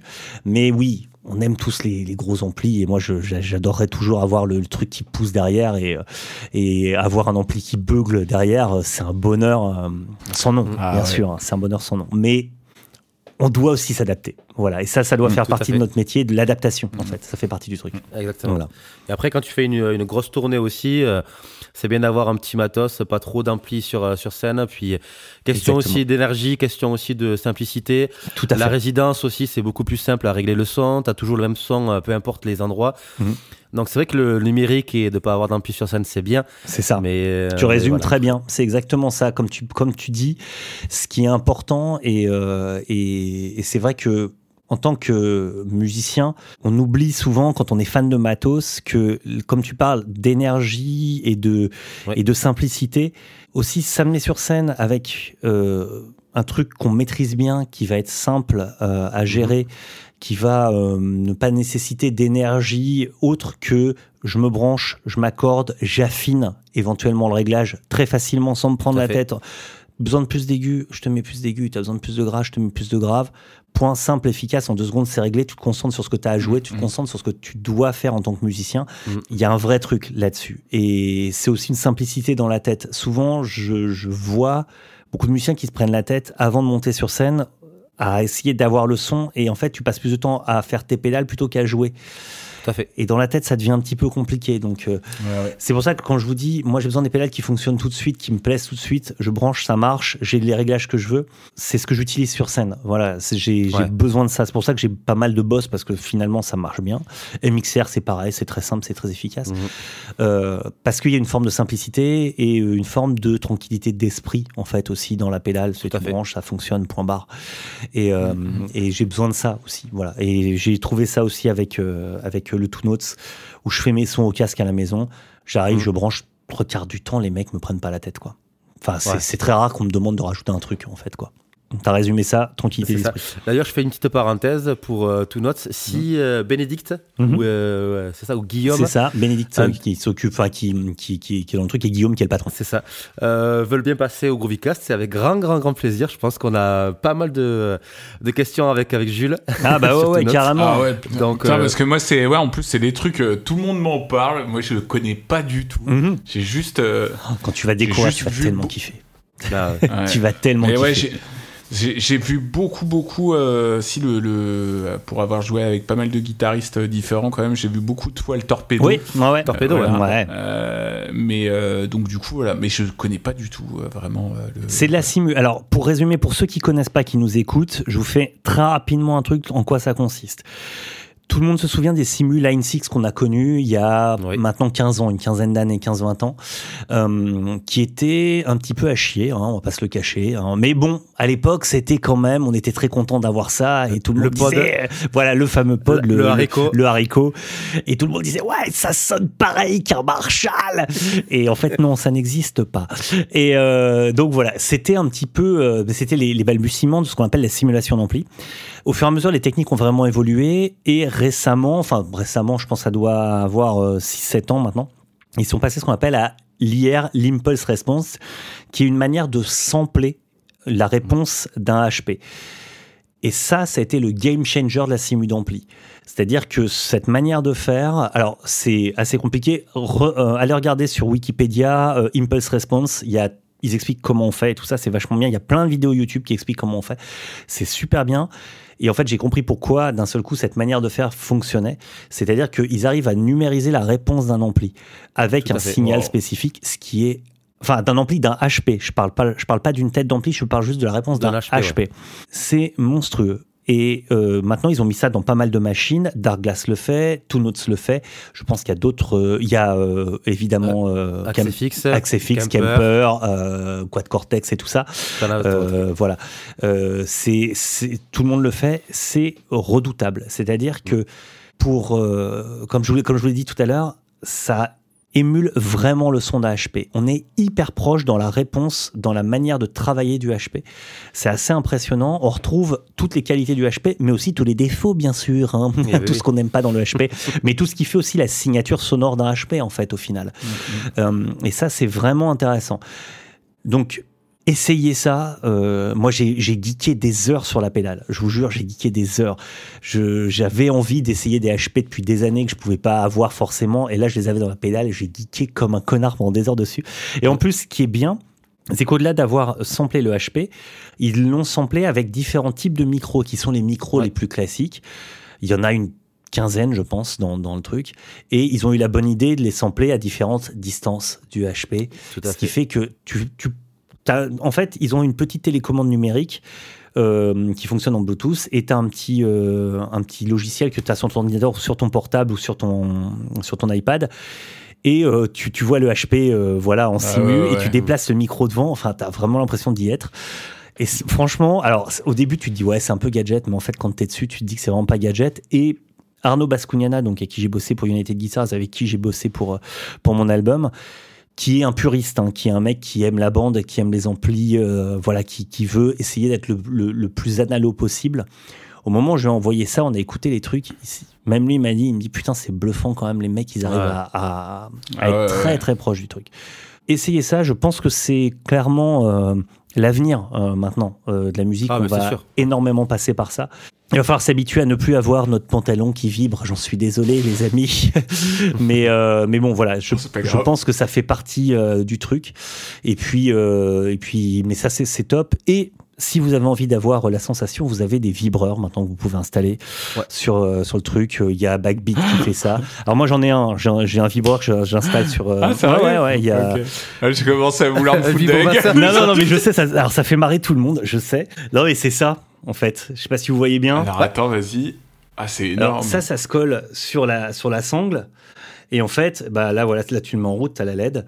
Et en fait, tu fais rentrer un signal dedans et tu peux le faire repartir. Alors, moi, ce que je fais, c'est que je le fais partir, je fais ma base dans le pedalboard.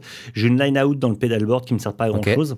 Et je la fais remonter directement à mon, à mon vibreur que je colle sur le truc. Alors, ça fait un peu de câble mais on s'en fout. Et au pire, euh, je l'ai déjà fait avec un HF, euh, vous savez, les petits HF euh, X-Vive qui sont très très bien et qui, mhm. qui, coûtent pas cher. Donc, et donc tu te colles ça dans le dos et tu as vraiment plus de sensations. Alors en fait, c'est un gros gadget, mais ceci dit, ce gadget-là t'évite d'avoir à rentrer dans les cordes, tu sais, quand tu, vous, vous, avez tous les deux passé des concerts au Inir euh, où vous vous entendez très moyennement, vous n'avez pas de rendu de grave et pour compenser, eh ben, vous vous êtes aperçu que vous attaquiez comme des bourrins vos cordes. Hmm. On a tous vécu cette situation-là. Et ben là, comme tu as le vibreur, en fait, tu as la sensation quand même de la note, et ben ça te permet de continuer à garder un jeu cohérent sur le truc. Et ça, c'est bien. Donc je pense que de toute façon, ça va de plus en plus se, se, mettre en route, ce truc-là. Au début, je l'avais acheté parce que je trouvais ça marrant. Et en fait, maintenant, euh, quand je fais des, des gigs où je suis que au INIR, j'ai ça dans le dos et ça permet vraiment d'avoir la, la, vibration et de d'avoir un petit peu plus de ressenti. Donc voilà, c'est encore du gadget bien sûr. Hein, ok, euh, parfait. Mais, euh, moi, je connaissais pas du tout. Enfin, je connaissais juste de nom, mais voilà, Backbeat, hein, B E A T. Hein, euh, je compte sur vous. Pour un vibreur, il n'y a pas de souci. Voilà, c'est pour ça que j'ai préféré euh, spécifier. je les vois. Non, mais j'ai de la culture dans autre chose. Hein, Et dans culture, il y a. bien sûr, bien sûr. voilà. Et euh, justement, alors comment c'est fait euh, Voilà, alors la transition est à chier. Euh, comment Je ne suis pas journaliste.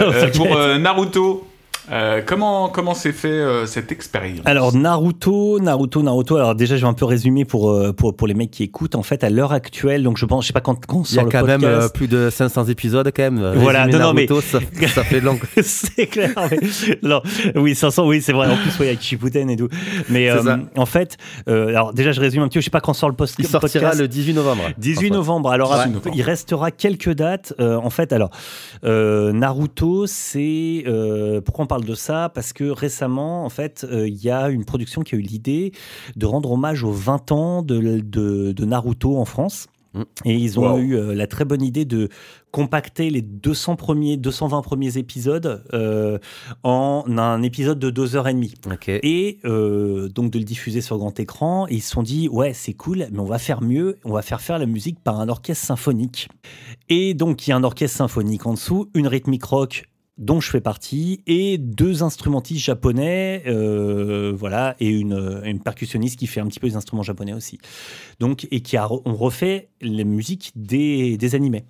Et donc pour ça, euh, alors ça c'est cool, sauf que c'est énormément de travail. Ah mais ça c'est sûr. Parce que c'est un ciné-concert en fait. Vous assistez à un ciné-concert, donc c'est-à-dire que vous avez le, le, le film de 2h30 qui est projeté. Et en dessous, toutes les musiques sont, sont jouées en live par l'orchestre. Il y a zéro musique euh, qui est jouée, euh, qui, n'est, enfin, qui, est jouée par une bande en fait. Quoi. C'est que de l'orchestre. Euh, et donc voilà, je fais partie de ce truc-là. J'étais appelé par, par le chef d'orchestre avec, avec qui j'avais bossé il y a quelques années, mais là il s'avère qu'il avait besoin d'un bassiste de rock. Mhm. il m'a il m'a rappelé pour ça. Et enfin un bassiste de rock et qui soit, en fait c'est c'est mon profil aussi qui j'ai joué pas mal de choses différentes dans ma vie. Oui. voilà. Et euh, même si maintenant je suis beaucoup plus spécialisé rock, mais j'ai fait contrebasse classique, j'ai fait du jazz, j'ai fait énormément de jazz à une, période. Euh, j'ai fait de la comédie musicale, j'ai fait tous ces trucs-là. Donc en fait, je sais aussi me plier à une partition et euh, je sais aussi les contraintes que ça que ça implique de jouer en orchestre, en fait. Voilà, c'est de mhm. l'expérience que j'ai déjà. Donc, en fait, il m'a appelé pour, pour tout, ce, tout ce truc de profil, en fait, que, que j'ai. Et, et, donc, voilà. Et donc, je me retrouve sur ce truc-là. Effectivement, c'est cool. Et donc, là, au moment où vous écoutez le, le podcast, regardez dans vos différents zéniths parce que ça, il y a une 10-12 dates dans, dans, les zéniths français. Et là, à l'heure actuelle, on enregistre le podcast. Euh, le week-end dernier, j'étais on était au Palais des Sports avec ça. On a fait trois jours au Palais des Sports complet à Paris. Donc, euh, trois fois 4000. Donc, c'est assez, euh, c'était très très sympa. Super ambiance publique, adorable. Et, et vraiment, c'était super cool, quoi. Voilà. Mais c'est très très demandeur musicalement. ça nécessite de beaucoup, beaucoup, beaucoup, beaucoup de concentration. Tu m'étonnes. Et du coup, sur scène, vous êtes combien? Alors sur scène, on est plus de 50. D'accord. Ouais, on est. Il y a orchestre symphonique, une rythmique rock, deux guitares, basse, batterie euh, et trois instruments japonais. Voilà le shamisen qui est un espèce de petit. Ah bah oui. Ah voilà, tu, tu connais, pas très bien, un espèce de petit banjo japonais euh, qui, euh, qui avec un médiateur énorme. C'est ça, voilà. C'est l'impression que c'est une raclette à. Ouais, c'est ça. ça, un truc de fou. Tu t'as déjà vu Max? Oui, tout à fait, oui, tout à fait. C'est assez impressionnant et, et en fait, en plus, putain, cet instrument a une capacité mais c'est comme c'est tous les instruments traditionnels, je trouve, tu sais, à te prendre ton oreille et à te décaler complètement parce que il a, il, a pas mal de trucs en, en, contretemps. Et moi, j'ai le clic dans les oreilles. Et en fait, comme tous ces instruments traditionnels où ton oreille va direct dessus. Tout à fait. Et putain, le mec peut, enfin, une capacité à, si tu, si tu fais pas gaffe à bien rester ancré, le gars peut t'emmener complètement, quoi. Ça, c'est, ça, c'est drôle. Pourtant, il était pas hyper fort dans mon casque. Mais bon, voilà, ça, c'est des petits, des petits trucs. Il y a la flûte traditionnelle japonaise. Je ne saurais plus vous dire le nom. Je suis désolé. Mais euh, c'est une flûte très spéciale et les mecs sont, enfin je crois qu'ils sont deux en France à savoir jouer de ça. Le mec en joue très très très bien, c'est hyper beau à écouter. C'est un des spécialistes du truc, il improvise euh, en plus euh, magnifiquement bien. Et il y a l'espèce de gros tambour japonais, le truc rouge là. J'ai oublié le nom, je suis désolé. Euh, Bref, tu sais, qui joue avec des gros maillets là. Tout à fait. Voilà, c'est un nom, je je me souviens plus. En plus, on n'a pas arrêté d'en parler pendant qu'on était sur le truc et ça va me revenir. Bref, donc il y a ça, c'est les instruments japonais et effectivement après, euh, bah, tout ce qui tout ce qui fait un orchestre symphonique, c'est-à-dire euh, contrebasse, violoncelle, violon alto, violon, les cuivres, les bois, voilà, tout, tout, tout, ça, tout ça mis ensemble. Ça nous fait un ensemble assez assez balèze sur scène, mais c'est très très cool à, à accompagner. Ok de la section rythmique, tu connais le, batteur avec qui Eh ben, euh, pas du tout. En fait, là, c'est une des rares fois où j'ai été appelé où je connaissais personne vraiment personne. Alors il s'avère que si je connaissais le deuxième guitariste, mais je le connaissais pas en tant que guitariste, je le connaissais en tant qu'accordoniste. Ce qui est assez étrange. je te cache pas. Au moment où je m'installe, je vois un mec qui s'amène et je dis ah bah cool, t'es là. Et je le vois s'asseoir avec une guitare. Je dis mais on a joué ensemble, tu faisais de l'accordéon. Ouais, mais je suis guitariste aussi. Et le gars joue très très bien la guitare. Hein. C'est, c'est sur le coup, j'étais vachement impressionné parce que pour ressentir les parties métal et tout, et le gars le faisait nickel. Donc voilà, c'était le seul mec que je connaissais. Mais non, non, après, voilà, j'étais appelé vraiment sur le coup, voilà, par le chef d'orchestre pour ça. ok. Et tu fais toute la tournée du coup? Ouais, je fais toute la tournée, je fais tous les, tous les zéniths de, de, de France. Donc voilà, enfin, on fait pas tous les zéniths de France, mais on fait tous les zéniths programmés au moins. Et on espère qu'il y en aura d'autres en 2020. Ok. Hmm. Je suis en train de voir la, programmation. C'est vrai qu'il y, a, Nantes, euh, et ben, il y a Toulouse, hmm. euh, Marseille, Strasbourg, euh, Bordeaux. Ouais, ouais l'amphithéâtre deux, fois. Alors, il est possible, hein, il est possible qu'on fasse peut-être deux jours à Lyon, mais c'est pas sûr. Donc, ok. voilà. Donc, Parfait. donc voilà, on fait pas mal de trucs. C'est plutôt cool, c'est vachement bien. C'est une expérience très très différente de ce que j'ai ah ben pu faire. Alors ça se rapproche pas mal de la comédie musicale parce qu'effectivement, mhm. tu es en orchestre et tu, tu dois des fois jouer des petites parties. Des fois, tu dois juste faire une note. Mais là, le truc, c'est que c'est cliqué, en fait. Donc, je suis au INIR, on a les clics. Euh, et il y a énormément de départs de clics dans tous les sens parce que forcément, il n'y a pas que des départs de clics que pour la basse ou pour la batterie. Bah départs de clics pour tout le monde. Donc c'est euh, très très demandeur, une énorme partition, je dois avoir 40 45 pages, je pense à lire, euh, sur les deux heures et demie. Donc, euh, donc voilà, c'est, c'est, voilà ça, ça, réclame beaucoup, mais c'est cool, c'est très intéressant. Je reviens sur le, un, petit, un petit point matos. Mhm. Tu parlais de Ears, tu utilises quoi comme Ears Je suis euh, avec une boîte qui a fermé malheureusement, qui est Inir le Grand, qui, ça, qui, qui a fermé, je pense, à cause du Covid. Ah, oh, du moins, j'ai pas retrouvé de traces d'eux sur, sur, le, sur Facebook. j'ai cru voir que c'était fermé. Alors, si les gars qui écoutent le et qui savent que c'est pas fermé, euh, euh, n'hésitez pas à vous, à vous manifester, à nous envoyer un message en disant non, non, ils sont bien ouverts, ils travaillent. Mhm. Euh, mais c'était très, très bien. Alors, ils sont faits sur mesure et en plus, ils sont sympas parce que moi, j'ai fait rajouter mes, mes, une acante dessus qui est un peu ma marque de fabrique. J'en ai, ai, une sur le bras, j'en ai, j'en ai sur la basse. Enfin, voilà, c'est un peu mes trucs. Voilà. Et, et puis, mais ça sonne super, c'est des lignes sur mesure. Et, je suis très, très content d'avoir ça. Ça me sauve la vie. Et dedans, tu as quoi? Tu as 5 mots moteurs, 6 moteurs euh, C'est une 4 voix, double. En fait, c'est 3 voix et simplement avec le moteur de basse qui a été doublé. Ok. Parfait, donc très très bien. Ouais, ouais, j'ai des bonnes bases dessus. Franchement, c'est très très agréable. C'est une très très très très bonne. T'as coûté combien c'est pas trop indiscret Alors de tête, euh, il nous avait fait un petit tarif à l'époque. Euh, il me semble que elles étaient à 850 et qu'ils devaient les vendre à 1002 ou 1003. Ok. La paire. Il nous avait fait un tarif euh, endorsement à l'époque. Donc, ce qui était très très cool de, de sa part. Effectivement, comme c'est du très bon matos, ça vaut un peu cher. Mais bon, c'est quand même du in moulé à ton oreille. Mm. Euh, c'est quand même très qualitatif. Donc, euh, c'est un, investissement que je regrette pas d'avoir fait. Et d'ailleurs, tu utilises un système sans fil, toi, pour la basse ou pas du Oui, alors j'utilise. alors, bon, c'est un peu du système. c'est un peu cheapo, mais mais il s'avère que ça fonctionne bien. J'utilise les X-Vive. Vous voyez ce que c'est? Ouais. Ah oui, oui, oui, carrément. Alors, c'est ces petits trucs qui, qui, sont assez moches. Hein. On va pas, c'est, pas se mentir. Ouais, on va pas se mentir. C'est comme dégueulasse en termes de design.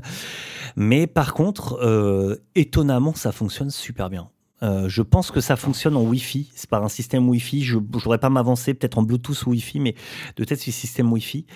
Et euh, putain, je, étonnamment, tu peux te balader avec euh, assez loin, ça décroche pas, ça conserve bien les graves. Et euh, voire même très bien parce que j'ai pas. En fait, j'ai essayé avec un ingénieur du son en live hein, assez vite fait. Lui a pas vu de, différence euh, notable de signal. En fait, il, a regardé vite fait sur un, sur un scanner, tu vois. Et globalement, la réponse lui semblait, il me dit, ah, c'est assez similaire à ce que tu m'envoies en câble. Alors évidemment, je pense que si je vais en studio, qu'on essaye l'un ou l'autre et qu'on fait une, vraie comparaison, je pense qu'un mec va trouver que sur certaines fréquences, il y a certainement des pertes. Mais globalement, j'utilise ça pour du live. J'utilise pas ça en studio, ça n'a aucun intérêt en studio. Euh, donc, euh, donc voilà, j'utilise ça. Ça vaut pas hyper cher. Ça tient bien la charge, hein, mine de rien, puisque je mhm. fais souvent balancer mhm. concerts avec. Donc bon, ça va valoir 120 balles, un truc comme ça. Et c'est ça. pratique, quoi. C'est euh, franchement, enfin ça. Pour moi, ça fait le job. J'ai vu des mecs faire le Hellfest avec ça, hein, pour vous dire faire le, la main stage du, du, Hellfest avec ça. Donc, euh, et sans, sans problème de perte de son ou quoi que ce soit. Donc, voilà, c'est, je conseille ça pour ceux qui veulent se faire un petit HF pour pas trop cher. Franchement, 120 balles pour du HF, c'est quand même cool. C'est quand même raisonnable. Voilà, ça se recharge avec, un avec des chargeurs euh, de téléphone portable. Ça tient bien. Bon, c'est juste moche, mais bon, voilà, on s'y fait. ok. Euh, mais tu parlais tout à l'heure de marque de fabrique. Mhm. euh, T'es fan de tatouage aussi ouais, Donc on va, on va, en parler. On a fait un petit point de tatouage avec euh, Alex Caruana. Ah, mais oui. Ah non, mais Alex, euh, Alex c'est Alex, une carte Je suis une fillette à côté de lui, quoi. Tu vois, c'est le mec est surtatoué. Il a des très beaux tatouages, Alex. Ah ouais, ouais, grave. Très très beaux tatouages. Mec super en plus, j'aime beaucoup Alex. On s'est rencontré plusieurs fois, mec euh, vraiment adorable et très très bon bassiste. Ah ouais, nous, il est passé au Groovycast, euh, mais la saison, euh, saison 1. Ah ouais, putain. On a discuté pendant, intenable. pendant deux heures et demie. Et on, a rigolé. on a rigolé. Ah, le mec est fou. Le mec est fou. Ah ouais, le mec est dingue. Et donc, du coup, niveau tatouage, t'en es à combien, toi? Alors là, j'en suis 1, 2, 3, 4, 5 pour l'instant. Et je devrais. En fait, là, j'ai fait un astronaute sur la sur l'épaule gauche et je devrais faire tout le bras euh, un peu dédié SF et, euh, et, et, espace astronomie tout ça c'est un peu un truc qui me fait kiffer. Donc euh, donc voilà je suis assez fan de science-fiction. Et là le bras droit je pense que je vais le terminer. J'ai bah, là tu vois j'ai la cante qui fait déjà tout l'avant-bras. Et puis j'ai ici j'ai le une grosse acante avec la Black Rose de Lizzy à l'intérieur parce que je suis assez fan. Enfin je suis totalement fan de Lizzy notamment de cet album et je pense que je vais je vais relier tout ça avec voilà, ça va me faire deux manchettes, euh, une acante et l'autre un peu SF, euh, étoile, euh, voilà, garde des étoiles. Enfin, pas garde des étoiles, est-ce que je suis J'aime Star Wars, mais pas plus que ça, mais plus SF, science-fiction, dédié, dédié, voilà, un peu là-dessus. C'est un peu mon délire, hein, de toute façon. Mm, mm. Trop bien. Mm, donc, donc, ouais, ouais, ça c'est cool. Ça c'est cool. Et t'as un tatoueur dédié ou pas du tout? Alors, j'ai pas de tatoueur dédié, mais j'ai un tatoueur. J'ai un magasin chez, chez qui je vais régulièrement, qui est mon pote Jérôme Delesalle, qui a un magasin dans le 13e qui s'appelle Les Salauds. Euh, et qui, euh, bah voilà, qui. Ah oui, il y avait même Julien Bitoun qui avait. À une époque, il était là-bas, voilà, et, euh, et, donc voilà, c'est, il a une échoppe qui fait barbier, tatouage, et puis comme c'est mon grand pote Jérôme, voilà, on se connaît très très bien, bah je vais chez lui parce que je suis en confiance chez lui. Il a des très bons tatoueurs, il a trois ou quatre tatoueurs qui sont vraiment des, des personnes qui bossent super bien, et, et, donc voilà, donc là en ce moment pour pour l'épaule gauche, je travaille avec Carso. Euh, je vous invite à aller voir son, ce qu'il fait. Et, euh, et ça, c'était euh, la Kant, c'était JZ Inc. Jasmine qui me l'a fait, pareil, qui bosse super bien. Et donc, donc voilà, j'ai pas de tatoueur attitré, mais voilà, quand je bosse sur un projet, je bosse avec un tatoueur, et puis après sur un autre projet, je bosse avec un autre tatoueur en fonction de ce que de ce que j'ai envie de faire. voilà, je je me prends pas plus la tête que ça. Toi, je me rappelle plus, Max. Toi, t'as toujours le même. Toujours le même, toujours le même qui est sur le sur le mollet droit. Yes. Euh, voilà, une double clé de, de Fa. Non, mais ah, même le, tatoueur, si tu dois, si tu dois refaire, ah, toujours, tu pas le même. Toujours, j'ai trouvé mon tatoueur. Ben, en fait, il s'avère que c'était euh, notre ancien euh, ingénieur Light avec Windows qui s'est reconverti en tatouage parce qu'à la base, il a fait des écoles d'art et après, bon, il est passé intermittent pendant plus de 18 ans. Mhm. euh, dans, dans, Coucou les mouches. Coucou les mouches. dans, dans les lumières, dans les lights. Euh, donc, du coup, il a, il a monté son petit, euh, son petit shop. Donc, euh, je vais chez lui et il est à côté de chez moi. Et voilà, il faudrait que. Là, j'ai un, un, projet, un, une petite manchette Star Wars parce que je suis fan moi, de Star Wars. C'est top ça. Euh, mais voilà, il manque, ça manque de, de thunes en ce moment, donc du coup, ah ouais, ça, le problème des tatouages, c'est que ça ah, coûte cher. Le, tatouage. Exactement, ça coûte cher. Ça coûte cher, ça vaut une blinde. Ah, celui-là, mon pote, ouais, ouais, ouais, il est magnifique celui-là, il est superbe, il est incroyable. c'est Goran, Goran Ivic.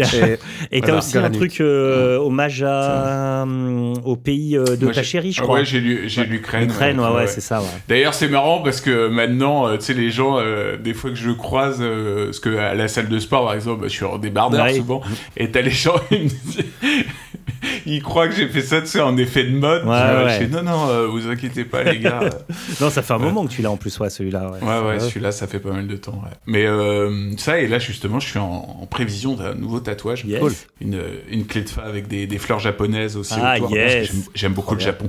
Euh, et du coup, et par contre, là, j'aimerais bien le faire par, par Goran, mais bah, le problème, c'est que bah, il, est cher. Ah, ça, ça. Pareil, faut mettre de la Ça, c'est clair, ouais. Moi, j'en ai deux, trois que j'aimerais bien aller choper. Pareil, il y a un italien que j'aimerais bien, Marco Menzo, qui fait des trucs euh, assez ouf. C'est ah des, ornementaux, bon, qui tatoue beaucoup des femmes. Mais euh, il a fait quelques ornementaux pour des mecs que je trouve mais mortelissimes. Et bon, ça fait partie des gars que j'aimerais aller voir. Mais bon, pareil, ça nécessite d'aller en Italie, de se prendre 3-4 jours. Enfin là, quoi, bon. Euh, Donc c'est pas. Oh, quel dommage 3-4 jours en 3, Italie. 3-4 jours en Italie à, oh bouffer de la bouffe italienne. bon, je vais prendre 4 kilos, en même temps, ce sera pas mal.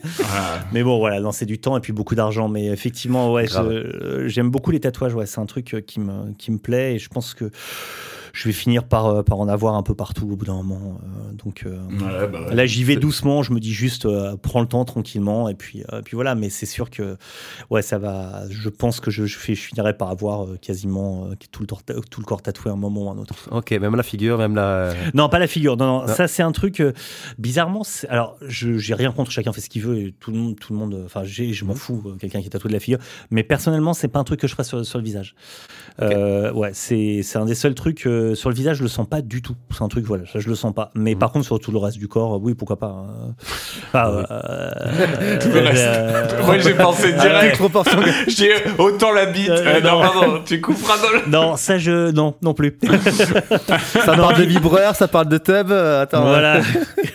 non, non, non, mais effectivement, dans le visage, c'est pas, j'ai pas du tout envie de me faire tatouer le visage, ouais. Et je, c'est un truc que je sens pas du tout sur le visage. Donc voilà. Mais après, chacun fait ce qu'il veut. Hein, pas de souci avec ça. Ça marche. Aucun problème. Ok, on va euh, se revenir un petit peu au bas et revenir un petit peu euh, à, notre podcast initial euh, mhm. sur la basse.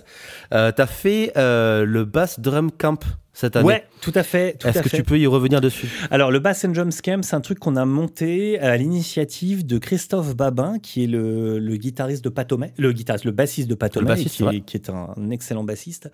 Et, et comme on s'entend très très bien, l'idée avait été lancée par un, un ami en commun qui s'appelle Sébastien Lebris et qui, euh, voyant passer un stage euh, de basse, je crois pas, en, voyant, passer le stage de, Sébastien Tibax, euh, nous a tagué dedans et nous dit les gars, quand, est-ce que vous faites le vôtre? Et, et, donc, Christophe de répondre Moi, si je fais un truc, ce sera pas forcément que sur la basse, ça sera sur le bass bat. Euh, et l'idée m'a bien branché. J'ai répondu quoi, ça me branchait. On s'est appelé et on a décidé de le faire. Voilà, tout simplement. Donc, euh, on, a, on a organisé ça du côté de Nantes, à Nord-sur-Erdre. Mhm. On était euh, donc deux bassistes, Christophe et moi, et deux batteurs. Alors, ce qui est cool, c'est qu'on a accueilli combien d'élèves? 25 élèves, je crois. Oh, et c'était pour une première édition, c'était vraiment bien. Et ça c'est écoute on a des très bons retours en fait. C'est surtout ça. C'est ce qui m'a importé c'est que les, les, mecs repartent du, du, du, stage en ayant appris des choses et en ayant passé un bon moment. Et écoute on a eu voilà très très bon retour de leur part. Donc ça c'est ça nous a fait très plaisir. Et ce qui était cool en fait c'est que on a pas mal développé euh, le travail autour du bass bat, c'est-à-dire qu'on n'était pas que axé sur nos instruments. Certes, le matin, il y avait des cours axés autour de nos instruments, mais toujours dans l'optique de travailler avec le binôme en face. Et, euh, ça, c'était cool. Donc, notamment, moi, par exemple, dans mes cours, euh, j'ai fait un premier cours le samedi où, où j'ai parlé des patterns principaux en fait qu'on utilise à la basse. bah, vous, forcément vous les connaissez, euh, mais genre par exemple le pattern de base qu'on doit tous connaître, ce, fameux poum, poum, poum, ce truc qui est simple, tu vois, croche, demi-soupir, croche noire. Euh, donc euh, ça c'est, voilà, tous ces patterns-là qu'on doit de toute façon, que tous les bassistes doivent avoir dans les mains, parce que en fait c'est avec ça qu'on va travailler essentiellement. Il y en a, en gros, j'en ai dénoté, je pense, une petite quinzaine. Et, évidemment, euh, à partir de ces patterns-là, de ces patterns de base, il y a tout ce qui se combine et on, arrive à, aux myriades de patterns qu'on connaît et des milliers de patterns qu'on connaît. Mais en gros, pour ce qu'on fait en musique actuelle, j'en ai dénommé une quinzaine, j'en ai dénombré une quinzaine. Et donc, je les ai fait travailler là-dessus. C'est-à-dire qu'ils sont des patterns, sais, que les batteurs vont balancer. Genre, quand on ne sait pas ce qui va se passer, c'est souvent un des premiers patterns qui va sortir. C'est sûr que c'est dans ces, cette quinzaine de patterns-là. Donc ça, c'est ce que j'avais fait le matin. Et après, on les a mis l'après-midi, on se retrouve en masterclass avec le batteur. Donc moi, j'étais avec Stéphane Boutineau et euh, on travaillait justement là-dessus, c'est-à-dire que euh, j'expliquais euh, comment moi je, l'envisageais, comment lui le batteur l'envisageait, comment on travaillait ensemble et tout ça. Le lendemain, j'ai fait un truc sur les lignes de basse un peu légendaires, donc à connaître, à avoir aussi dans les mains et pourquoi, comment, pourquoi ça sonne, les aspects rythmiques, les placements euh, pourquoi euh, des fois on est avec la grosse caisse, pourquoi des fois on n'est pas avec la grosse caisse, enfin voilà, tous ces trucs-là. Ça, c'était ma partie. Et ce qui est cool, c'est que Christophe, lui, a une approche un tout petit peu moins scolaire que la mienne Euh, lui, il est beaucoup plus instinctif. C'est un mec qui est beaucoup plus instinctif que moi et qui a, qui s'est formé sur le tard et qui a pu lui donner une expérience, on va dire, euh, euh, plus organique, moins axée sur, sur vraiment la théorie comme moi je peux le faire. Et c'était cool parce qu'on se complétait vachement et nos feelings étaient vachement différents là-dessus. Ce qui a permis aux élèves de, d'avoir tout un panel de connaissances et de pouvoir se retrouver dans chacun des, des musiciens et de pouvoir se dire ah ouais c'est vrai que j'aime bien cette approche plus didactique qu'a François, mais euh, je peux aussi aller chercher sur un truc euh, qui est plus subjectif euh, de celle de Christophe.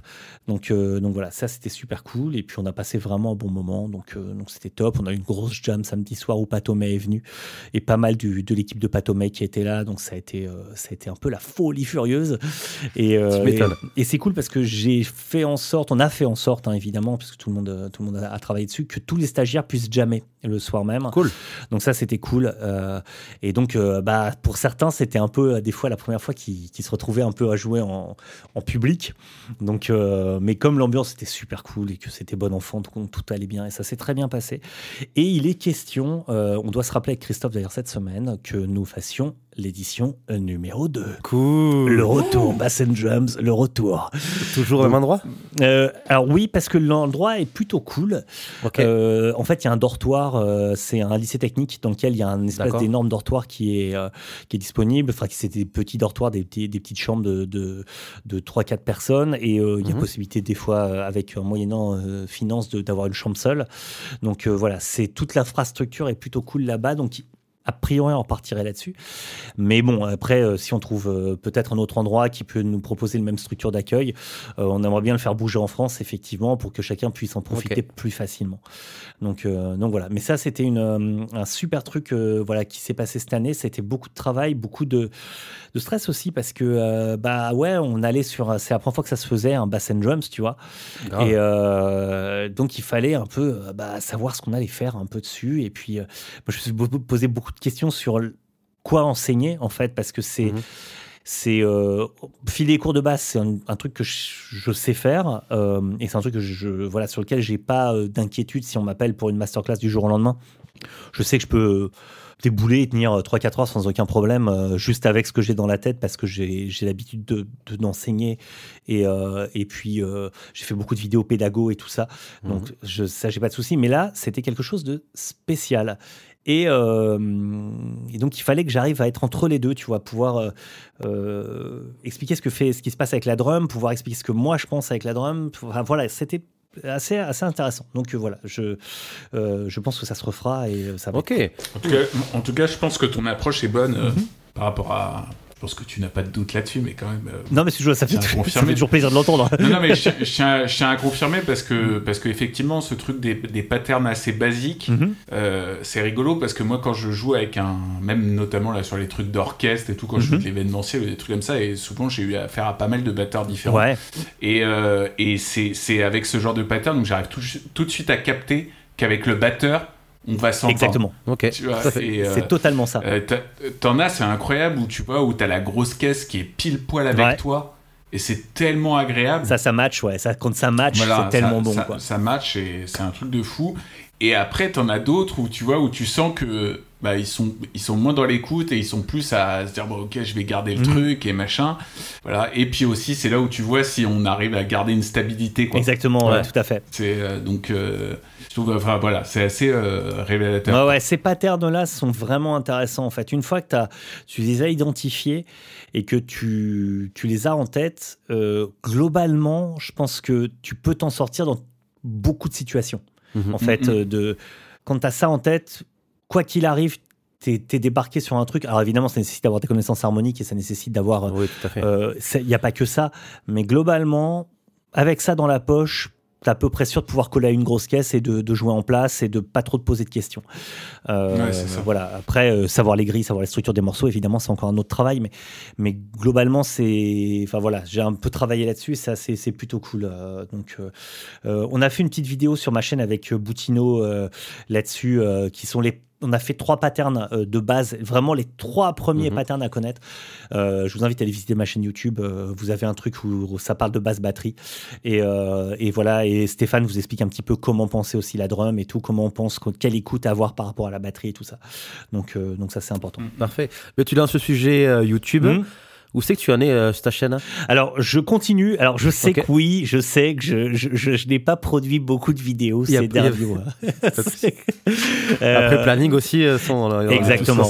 Voilà, j'ai eu un planning. je vous cache pas, la sortie de l'album, la préparation des concerts, le, bah, le taf tel que vous vous le connaissez, c'est-à-dire les orchestres et tout ça.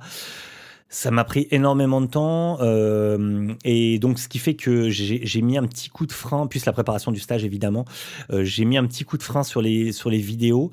Euh, non pas que j'ai plus envie d'en faire, c'est surtout que bah, vous le savez, vous en faites aussi, c'est très chronophage. de faire une vidéo, on sait, ça prend énormément de temps. donc j'ai puis à un moment j'avais j'étais plus vraiment dedans en fait, j'étais vraiment sur la production de mon album, production de, de, enfin, euh, gérer le stage, euh, gérer, et voilà. Et donc, il y a un moment, je me suis dit, ok, j'ai plus la tête à ça. Je préfère ne pas me forcer à faire les vidéos pour faire quelque chose de mauvais. Je préfère faire des vidéos quand l'envie est là et, euh, et, quand je me dis, ouais, j'ai vraiment besoin de, de dire enfin de d'exprimer une manière de, de, voir ma vision de voir pour apprendre les mmh. choses. Je vais en tourner une autre ce week-end. Et, euh, et donc, euh, donc voilà. Et là, je reprends tranquillement. Et donc régulièrement, ça va être réalimenté. Là, j'ai laissé passer. J'avais euh, Naruto m'a pris énormément de temps de travail en mhm. amont parce qu'il fallait bah, se taper la partition, comprendre comment, comment, comment le spectacle fonctionnait. Et en gros, je me suis enfermé quasiment deux semaines, hein, deux semaines là-dessus, à, on va dire entre 5 et 6 heures par jour dessus, à, travailler sur ce genre de projet. C'est assez colossal, mais c'est le ce type de projet demande ça. Donc, euh, donc voilà, mais donc j'avais mis ma priorité là-dessus. Mais là, je reprends les, vidéos, donc c'est toujours actif. Et euh, je réponds toujours aux commentaires. Je suis toujours euh, assez disponible pour répondre aux demandes des, des youtubeurs, euh, enfin des, des, gens qui regardent YouTube euh, quand ils ont besoin. Des abonnés. Et voilà, des abonnés, pardon. Et, euh, et donc, donc voilà, non, non, ça c'est toujours actif et c'est un truc qui me plaît en fait. J'aime beaucoup, j'ai de la chance. Alors, je, je pense que bah, je, je, connais un petit peu ce que vous faites aussi. Je pense qu'on a à peu près la même communauté. Je trouve que les gens sont hyper cool et assez bienveillants. Oui, j'ai très rarement des trolls très très rare. Il y en a toujours, hein, mais euh, alors moi j'ai une politique assez simple hein, sur les trolls. Euh, j'estime que mes réseaux sociaux euh, et mes pages et tout ça sont des formes de mini dictature dans lesquelles je suis le petit dictateur et que quand un mec me fout un commentaire qui me plaît pas, je le dégage tout de suite. Je ne réponds plus. C'est réglé. non, en fait on a on a discuté de ça avec Romain Morlot que vous connaissez, Guitar Cookbook, fait. qui a une, une, chaîne qui est très très développée et et on avait discuté aussi avec, avec Gaël Liger euh, là-dessus. Et en fait, sur les trolls, alors Gaël est un spécialiste de, de la réponse aux trolls. Hein. C'est, je pense, le mec qui répond le mieux aux trolls, euh, qui a une capacité à, à, défoncer, euh, à défoncer un troll en deux secondes. Et on avait discuté avec, avec Romain. Et en fait, le, des fois, un troll, ça peut vraiment rentrer en ta tête. Tu vois, ça peut. une phrase peut te défoncer le cerveau pendant plusieurs heures parce que tu sais pas trop quoi répondre. Et en fait, j'ai pris l'option de je vois le truc arriver, je ne réponds même pas, je, je, dégage tout de suite. Parce que, mm-hmm. euh, et c'était Julien aussi, Bitoun, qui m'en a parlé, il m'a dit Don't feed the troll. C'est-à-dire qu'au moment où tu réponds, tu perds. Voilà. Au moment où tu réponds, tu perds. Alors après, il y a un jeu. Si tu veux absolument répondre, il faut toujours répondre plus court que le commentaire. Ah, c'est pas mal ça. Et en règle générale, euh, sur YouTube, malheureusement, c'est pas possible, mais sur les réseaux tels que, enfin, sur Facebook, la meilleure réponse est souvent un mème. Vous allez mhm. chercher un mème bien, bien dégueulasse ou avec une phrase euh, dans le même, c'est souvent la meilleure réponse. Donc, mais maintenant, en fait, je vois les mecs, en fait, ça se voit dans le commentaire, le gars qui va essayer d'accrocher pour, pour essayer de, de, t'emmerder. Donc, en fait, je, je prends, je prends pas la peine de répondre. Souvent, je dégage tout de suite parce que ça n'a pas d'intérêt, que j'ai pas envie de me prendre la tête avec ça. Le gars, en fait, on, sérieusement, sur YouTube et sur les réseaux, il y a des milliers de personnes à la regarder, il y a des milliers de vidéos à voir.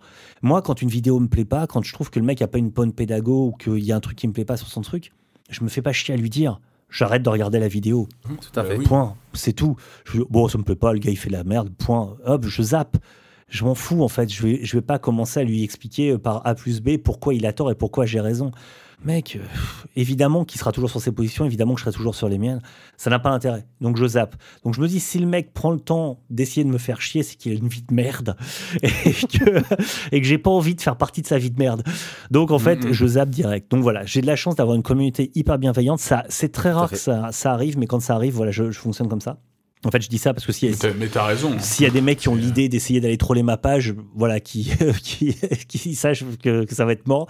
Mais en fait, tout le monde se prend pour un critique en plus. Mais bien sûr, c'est hallucinant, tu vois. Moi, j'avais une histoire. Euh, euh, tu sais, quand j'avais pris des cours au CIM, euh, il y avait un mec qui s'appelle Stéphane Baudouin, je crois que c'était ça. D'accord. Le mec, il a écrit un livre sur, le, sur, le, jazz. Le Baudouin, ouais. Il a écrit, le fameux Baudouin. Voilà. Il a, il a écrit plein de trucs sur le mm. jazz et tout machin. Et donc, du coup, et à un moment, il nous disait d'aller checker bah, tel batteur, mhm. tel truc, enfin tel pianiste, tu vois, et puis euh, voilà, et puis tu vas, euh, tu, tu, tu, vois que la crème de la crème, quoi. Tu vois des vidéos euh, sur mhm. YouTube où t'as les mecs en train de jouer, notamment il nous avait beaucoup parlé d'une vidéo de Pastorius où il joue avec, où il accompagne la chanteuse. Ah oui, la blonde incroyable, Johnny Mitchell. Et voilà, et je regarde une vidéo, tu vois, je suis ébahi et tout mhm. machin, et puis je regarde après vite fait dans les commentaires, juste pour voir ce que les gens mettent, tu vois, je me perds un peu dans les commentaires, puis sais, des fois t'as des mecs ouais, il est pas très inspiré, ouais, il est à côté, il est machin. Et là, je Et tu sais, puis tu vas voir la vidéo du mec et tu le vois en train de galérer à jouer Seven Nation Army, tu vois. Et là, je suis là, je suis.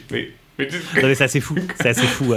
Oui, le, la, la, la, la, différence qu'il y a entre un commentaire qui se veut de connaisseur et la capacité réelle de la personne. Ouais, oui, c'est ça. Fait, tu vois. Alors je dis pas, je dis pas, t'es pas obligé de jouer comme un dieu pour te permettre de, voilà, mais tu vois, c'est juste bon là, tu t'attaques à la crème, tu vois. Bah, enfin, moi, Pasto, euh, quand même, il y a, y, a des, y a des trucs qu'on peut pas trop nier quand même. Et, et tu vois le mec qui, met, qui met ça, et moi j'ai été halluciné quoi. Je... je pense que, alors je, je veux pas faire de la psychologie de comptoir, mais je pense que c'est plus des gens qui cherchent de l'attention qu'autre chose. Tu vois, quand tu mets ce genre de truc, aller critiquer, on va dire euh, Dieu, parce que Pasto, hein, sans déconner, euh, voilà quoi, c'est un peu Dieu. Euh, c'est compliqué en fait. Tu vois ce que je veux dire C'est, c'est, on connaît tous le génie incroyable de Pasto. On connaît aussi les affres de Pastorius. On, les, on les a vus. On, on sait les, les problèmes qu'il a eu, mais ça n'enlève clairement rien à son génie. Et surtout quand il joue derrière Johnny Mitchell, bon, si tu veux, c'est quand même très très compliqué de dire que ce mec-là n'est pas inspiré. C'est ah juste, euh, enfin, c'est assez génial derrière Johnny Mitchell, euh, que ça soit en live ou en studio. Enfin, les idées, la musicalité. Euh, c'est, on est à un niveau stratosphérique si tu veux. Donc, je pense que les gens qui parlent de ça, ou enfin qui, soit c'est par méconnaissance, Auquel cas, c'est pardonnable. Soit c'est parce qu'ils cherchent de, l'attention. Auquel cas, c'est de la psychologie. Et là, on, par, on parle plus de musique, je pense. Mais là, je viens de faire de la psychologie de comptoir moi-même et je me félicite. Mais non, mais t'as raison. mais moi, j'en ai vu beaucoup. Hein. J'avais vu beaucoup des commentaires comme ça. De, mais sur plein de vidéos différentes en regardant justement euh, les, grands, euh, les grands musiciens que je connaissais pas mhm. nécessairement. C'est terrible. Hein. C'est terrible d'avoir ce genre de commentaires. Donc, après, comme on dit, euh, il y a cette fameuse phrase la critique est aisée, l'art est difficile. Vous faites des vidéos vous savez ce que c'est aussi. On sait ce que c'est que de faire une vidéo. Toutes les questions qu'on se pose au moment où on fait la vidéo, tout, mhm. tout ce qu'on veut essayer de dire le mieux possible et d'exprimer le mieux possible. Et on sait que c'est très difficile à faire. Et mhm. de plus, on sait qu'en musique, il y a des règles et qu'il y a malheureusement plus d'exceptions que de règles.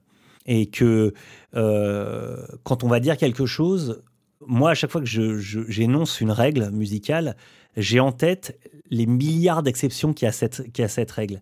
Et c'est toujours hyper compliqué de dire un truc parce que tu sais de toute façon qu'il y a quelqu'un qui va dire Ouais, mais moi j'ai vu un tel qui joue comme ça et ça le fait super. Oui, Bien sûr, et tu ne peux pas répondre à ça. Donc en fait, quand tu fais de la pédagogie, tu es de toute façon obligé de revenir sur quelque chose de généraliste, tu es de toute façon obligé d'énoncer des règles, parce que la pédagogie fonctionne comme ça. Et, euh, et ce qu'il faut aussi que les gens comprennent au moment où nous, on fait de la pédagogie, c'est qu'on est conscient de tout ce qu'il y a derrière, de toutes les exceptions qu'il y a derrière, mais qu'on ne peut pas les citer une à une. Euh, mais que simplement, pour cette pédagogie-là, pour une vidéo qui va faire en moyenne entre 5 et 15 minutes, parce que c'est en gros les formats YouTube, bien sûr, on ne peut pas parler de tout ça. Ah oui, tu m'étonnes. Euh, donc, euh, on, donne l'idée générale. Il faut que, juste que les gens soient conscients qu'en musique, toutes les règles ont été transgressées. tout a été transgressé. Donc, euh, moi, quand je, je, donne une règle, c'est, je, je, pense simplement que le gars doit prendre cette règle, doit se dire, OK, j'en fais, ça c'est la règle, mais je dois en faire ma propre musique, ma propre chose et l'adapter comme vous avez fait, comme, comme quand euh, vous avez eu des profs qui vous ont dit, OK, la position main gauche, c'est comme ça, les doigts parallèles au fret, le pouce bien en face de votre majeur. Ça y est, tu regardes Billy Sheehan. Et, ouais, et après, tu regardes Billy Sheehan qui, tient sa, qui tient sa basse comme un manche de pelle. Euh, tu regardes euh, bah, même Pasto qui, qui, a, qui a des doigtés complètement hallucinants. Tu, ah tu regardes. Oui, tout ça, c'est des règles. Mais le problème, c'est qu'après, les, règles, les gens prennent des exceptions pour des règles et c'est compliqué après de devoir euh, leur expliquer. Donc, on fait du généralisme forcément quand on fait du, une vidéo YouTube. on prend énormément de raccourcis parce qu'on est obligé, c'est le format qui veut ça. Donc, euh, c'est pour ça je dis aux gens qui écoutent, euh, on fait du, quelque chose, c'est un exercice. Et il y a une forme de vérité dans ce qu'on dit, mais la musique a tellement transgressé les règles que de toute façon, vous trouverez toujours d'autres personnes qui ont fait autrement et qui fait que ça sonne toujours aussi bien. Soyez plus cool avec, euh, avec les youtubeurs qui essayent simplement de vous inculquer des trucs et, euh, et qui, ont, qui ont le, on va dire, euh, la gentillesse euh, de prendre du temps pour faire des vidéos et euh, de vous transmettre leur savoir. Il y a aussi ça, tu vois. Tout à fait. Euh, vous avez la chance, enfin, comme je dis, imaginez-vous il y a 20 ans en arrière, au moment où vous commencez la basse, enfin, je vous dis ça, ça vous avez commencé bien, parce que je, me, je, pense que ah oui, il y a 20 ans. voilà. moi, si j'avais eu YouTube, mais putain, laisse tomber, quoi. Comment j'aurais progressé, mais hyper vite, quoi. Je m'en souviens à mmh. l'époque, pour avoir deux vidéos de mecs qui jouaient, c'était la folie, moi, dans les années 90 putain, voir Pastorius jouer, c'était euh, incroyable, quoi. Tu vois, euh, je m'en souviens de cette VHS qui sort et il y a un mec dans deux villes autour de chez moi qui l'a et on arrive à, se retrouver à regarder la vidéo de Pastorius et on est là, on hallucine et on la crame, on la fait tellement tourner qu'on la crame, quoi. Alors que maintenant, tu fais Pastorius et t'as myriade de vidéos, quoi. C'est clair la chance. Tu, tu as même euh, là, tu as toutes les vidéos. Euh, moi, j'hallucine à chaque fois, euh, tu sais, parce que des fois, je cherche un peu des vidéos pédago. Mhm. tu vois, des, bah, tu sais, j'avais regardé Dev Larue. Oui, super. avait parlé Max, tu vois. Très, très il, a fait, il a fait une, voilà, il a fait une VHS à l'époque et machin. Et puis il y a des gars qui ont republié ça, bah, comme la vidéo de Pasto mhm. aussi, où évidemment il est en, en interview avec Jerry Jamot. La motte là. Jerry Jimot. Euh, et enfin bref, en fait, tu, tu, peux trouver toutes les bass lessons euh, Mais oui, possibles et inimaginables. C'est incroyable d'avoir ça. C'est ah. incroyable d'avoir ça. Donc euh, c'est pour ça, c'est cool aussi d'avoir aussi des gens qui ont de l'expérience, qui ont qui partagent leurs trucs. Pour ça, alors on a la chance, la communauté des bassistes a l'air très bienveillante. Enfin pour l'instant, j'ai pas eu trop de soucis. Mais voilà, en tout cas, euh, bon, c'était la petite digression sur YouTube. Mais voilà, la chaîne euh, va continuer et je compte euh, régulièrement poster des vidéos, un peu moins souvent que ce que j'ai fait à une période, parce que j'ai moins de temps. Mais, mais je vais continuer, je vais continuer effectivement maintenant parce que c'est un, un, format qui me plaît. Et puis, puis voilà, je sais pas, enfin, c'est un truc qui me plaît. Donc, donc voilà. C'est simplement, comme ça me plaît, je continue. Ok, comme les pédales, quoi. Voilà, exactement. Ça plaît, tu en parles. je, je suis assez basique là-dessus, en fait. Si ça me plaît plus, j'arrête. Donc, euh, Simple, basique, quoi. Ouais. ok. Mis à part Naruto, où c'est qu'on peut te retrouver? Alors. Euh, T'as des concerts de prévus? Ouais, j'ai quelques trucs là. Je vais être au Nopi en novembre avec euh, en remplacement de du poteau Mathieu Ascanazi, euh, excellent bassiste aussi, euh, qui m'a appelé pour un tribute de rock français. Donc ça va être assez rigolo. Le 17 novembre, d'après ce que j'ai vu. Et puis après j'ai des prives, donc ça ça va pas intéresser grand monde. Mmh. puis surtout vous pouvez pas venir dans les prives. Hein. J'aimerais pouvoir inviter du monde à bouffer des petits fours et du jambon, mais non. Et pareil, moi je suis à Sèvres voilà, c'est ça, ouais. Donc je fais un mariage, euh, voilà, bon c'est sympa. Et euh, et puis euh, puis là voilà, je prépare essentiellement surtout les dates de 2023 pour So Riot. En fait, je travaille énormément là-dessus pour pouvoir faire tourner ce groupe. Et donc je suis très très fier. On a eu des très bonnes critiques sur l'album, donc donc voilà, j'ai envie maintenant de le présenter davantage sur scène. On a fait 12 concerts cette année, ce qui était plutôt pas mal pour un démarrage. Et puis et puis voilà, maintenant c'est c'est 2023. On a quelques festivals qui sont déjà rentrés. Donc je suis déjà très content. On a déjà quatre festivals qui sont rentrés. Et puis, euh, et puis ça rentre tranquillement aussi. Donc, euh, donc voilà, en gros, pour, euh, pour les projets. Et j'ai une masterclass que je vais faire à Montluçon en janvier. Et je suis en train de programmer une masterclass pour euh, Paris janvier, mais à Paris. Cette fois-ci, euh, je pense à Luna Rossa. Il y a des chances. Voilà, c'est un peu Oh. euh, une exclue que je file un peu à tout le monde. Voilà, je vais programmer ça. Et puis, et puis, ça va être un peu là. je vais un peu demander aux gens ce qu'ils ont envie de bosser. Et je ferai la masterclass en fonction de ça. Donc, Ah, cool. donc ça, ça va être, ouais, ça va être un drôle d'exercice. Ça, j'ai pas encore trop Ouais, fait. ça, c'est un bon concept. ouais, ouais. De, Parce que je pense qu'avec ta pédago, ton passé et tout ça, je pense que en fait ça peut, ça peut va me- tomber sur un truc que je connais. Voilà. Est-ce que tu peux faire une masterclass sur le zouk? Alors, Ah, c'est pas moi du tout qu'il faut appeler pour ça. Donc Est-ce que tu peux me montrer comment jouer, euh, comment jouer du Victor Wooten voilà, c'est pas du tout moi qu'il faut appeler. Il y a beaucoup d'autres mecs qui sont spécialisés là- là-dessus. Auquel cas, euh, voilà, je renverrai euh, vers les poteaux. Non, non, mais euh, enfin, je, je me doute. Je vais orienter évidemment. Je vais donner un panel, un, un choix de, de, de 5-6 choix, euh, voilà, de, dans lequel les mecs pourront taper. Euh, Ouais. Mais effectivement, euh, voilà, ça va pas être open bar non plus, euh, genre, euh, parce que sinon ça devient vite compliqué. Donc, euh, donc voilà. Maloya. Non, alors ça, malheureusement, c'est Un une truc. culture que j'ai pas du tout. Je sais que ça joue grave, que les bassistes là-dedans sont des monstres. Ouais. Mais putain, j'ai pas le temps, en fait, de, de, de, de, de, de- de tout faire, malheureusement. Ah bah oui. Ouais. Donc, euh, je me suis spécialisé rock, jazz. Euh, évidemment, euh, voilà, ça, c'est mes, mes, mes trucs dans lesquels je peux, je peux travailler euh, contrebasse et basse électrique. Euh, après, euh, voilà, la spécialisation des, des, de toute cette musique-là, je l'ai pas et je, je sais pas si je pourrais trouver le temps de le faire. J'aimerais, euh, mais il faudrait que je, si je le fais, je le fais avec, euh, voilà, je vais, je vais voir des, Ouais, des bah tueurs du truc et euh, Mhm. je, vais voir, je vais voir Stéphane Castri ou des mecs comme ça qui, qui vont euh, me, me retourner la tête avec ce qu'il faut et puis, euh, puis voilà quoi.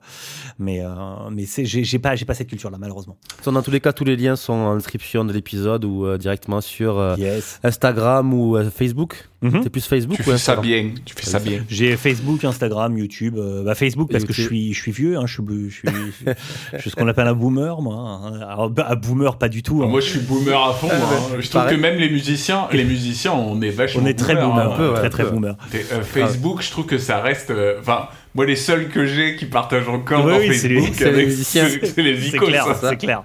Parce que là, non, non, mais ouais, en fait, bizarrement, je fais partie de. Parce que les boomers, en fait, c'est vraiment les mecs qui sont nés pendant le baby boom, ce dont je ne fais pas du tout partie, parce que je ne suis pas aussi vieux que ça. Mais euh, c'est l'expression, euh, la fameuse expression des réseaux qui fait que euh, bah, quand t'as euh, 40 ans plus, t'es boomer. Donc euh, voilà, c'est ce qui est mon cas. Donc, euh, donc voilà, je suis boomer et je l'assume totalement. Fier de l'être, quoi. Et voilà, bah oui, de toute façon, j'ai pas trop le choix. t-shirt fier d'être boomer. Boomer et, boomer et fier de l'être. ouais. Donc non, non, mais ça, ça serait, euh, je pense, euh, la, la déchéance, la fin. la fin arriverait à ce moment-là. Donc, euh, donc voilà les poulets. Jules, as-tu une question pour finir? Mais non, mais c'était parfait. Ah bah, ah si, bah si, moi j'aime bien terminer comme ça, mais voilà. La traditionnelle. Mais voilà, la traditionnelle. Et si tu avais un conseil à donner, Un conseil. lequel serait-il euh, un conseil à donner aux, aux- aux musiciens euh, voilà, qui, qui- Quel qu'il soit, quel que soit euh, la régularité du travail. Ok. Ça, c'est voilà, tous les jours, pas beaucoup par jour, mais tous les jours. Et avec votre ami préféré que je vous montre là, mais je, Oh je, je, Oh je- le boomer Non, je- voilà. Oh Eh mais je suis le seul avec euh, juste mon guitare tuna ou mon truc, la Metrodome Avec- Beats. euh. ce petit objet, voilà, qui est votre ami. Et ça, tous les jours. Ah oui, mais toi, en fait, toi, t'es par contre, toi, Max, t'es plus un intégriste. Ah ouais, parce je que alors moi- parce que toi, c'est électronique. Ouais, moi le mien Ah, au moins, le, mien au moins est électronique. Mais C'est ça, non il reprend un peu, l'ancien. Alors en fait, les, les- les vieux comme ça, j'en ai eu, mais en fait ils se dérèglent. Ah ouais, ouais, ils Ouais, sont, pas droits, quoi. Ils sont pas droits. Donc au bout d'un moment, j'ai, tu vois, mais pour te dire, C'est comme ça que t'as développé ton rythme. Exactement. là moi j'en ai deux, tu vois, j'ai l'ancien modèle et le, et le nouveau modèle. Mais voilà, bosser avec un métronome, euh, ne serait-ce que les mesures asymétriques. Euh, voilà, exactement ça. naturel chez toi. Surtout les mesures à s'y méprendre, hein, sur le coup. hein. Voilà, exactement. blague de boomer, hein, bien sûr. les mesures à s'y méprendre. Alors ça, c'est des trucs de, de Yoff. ça. C'est tr- et ça, c'est très très Et bien. euh, ça. donc voilà, bossez tous les jours. Si, et quand vous bossez, si, si vous faites 10 minutes, euh, c'est ce que je dis à tous mes élèves. 10 minutes, vous coupez le portable, vous coupez l'ordinateur, vous isolez, vous dites à votre femme, vos enfants, euh, votre chien, n'importe quoi, euh, vous isolez, vous faites 10 minutes, mais 10 minutes que ça. Mm. Et 10 minutes sans pause, sans rien, et juste 10 minutes Mm, par jour, déjà vous allez gagner du skills. Après, pour ceux qui veulent vraiment progresser, Évidemment, l'idéal, c'est trois heures par jour euh, euh, voilà, à bosser. Et après, si vous voulez devenir plus, euh, le, vous comptez pas le temps. Mais ça, c'est c'est autre chose. On est, on est sur autre chose.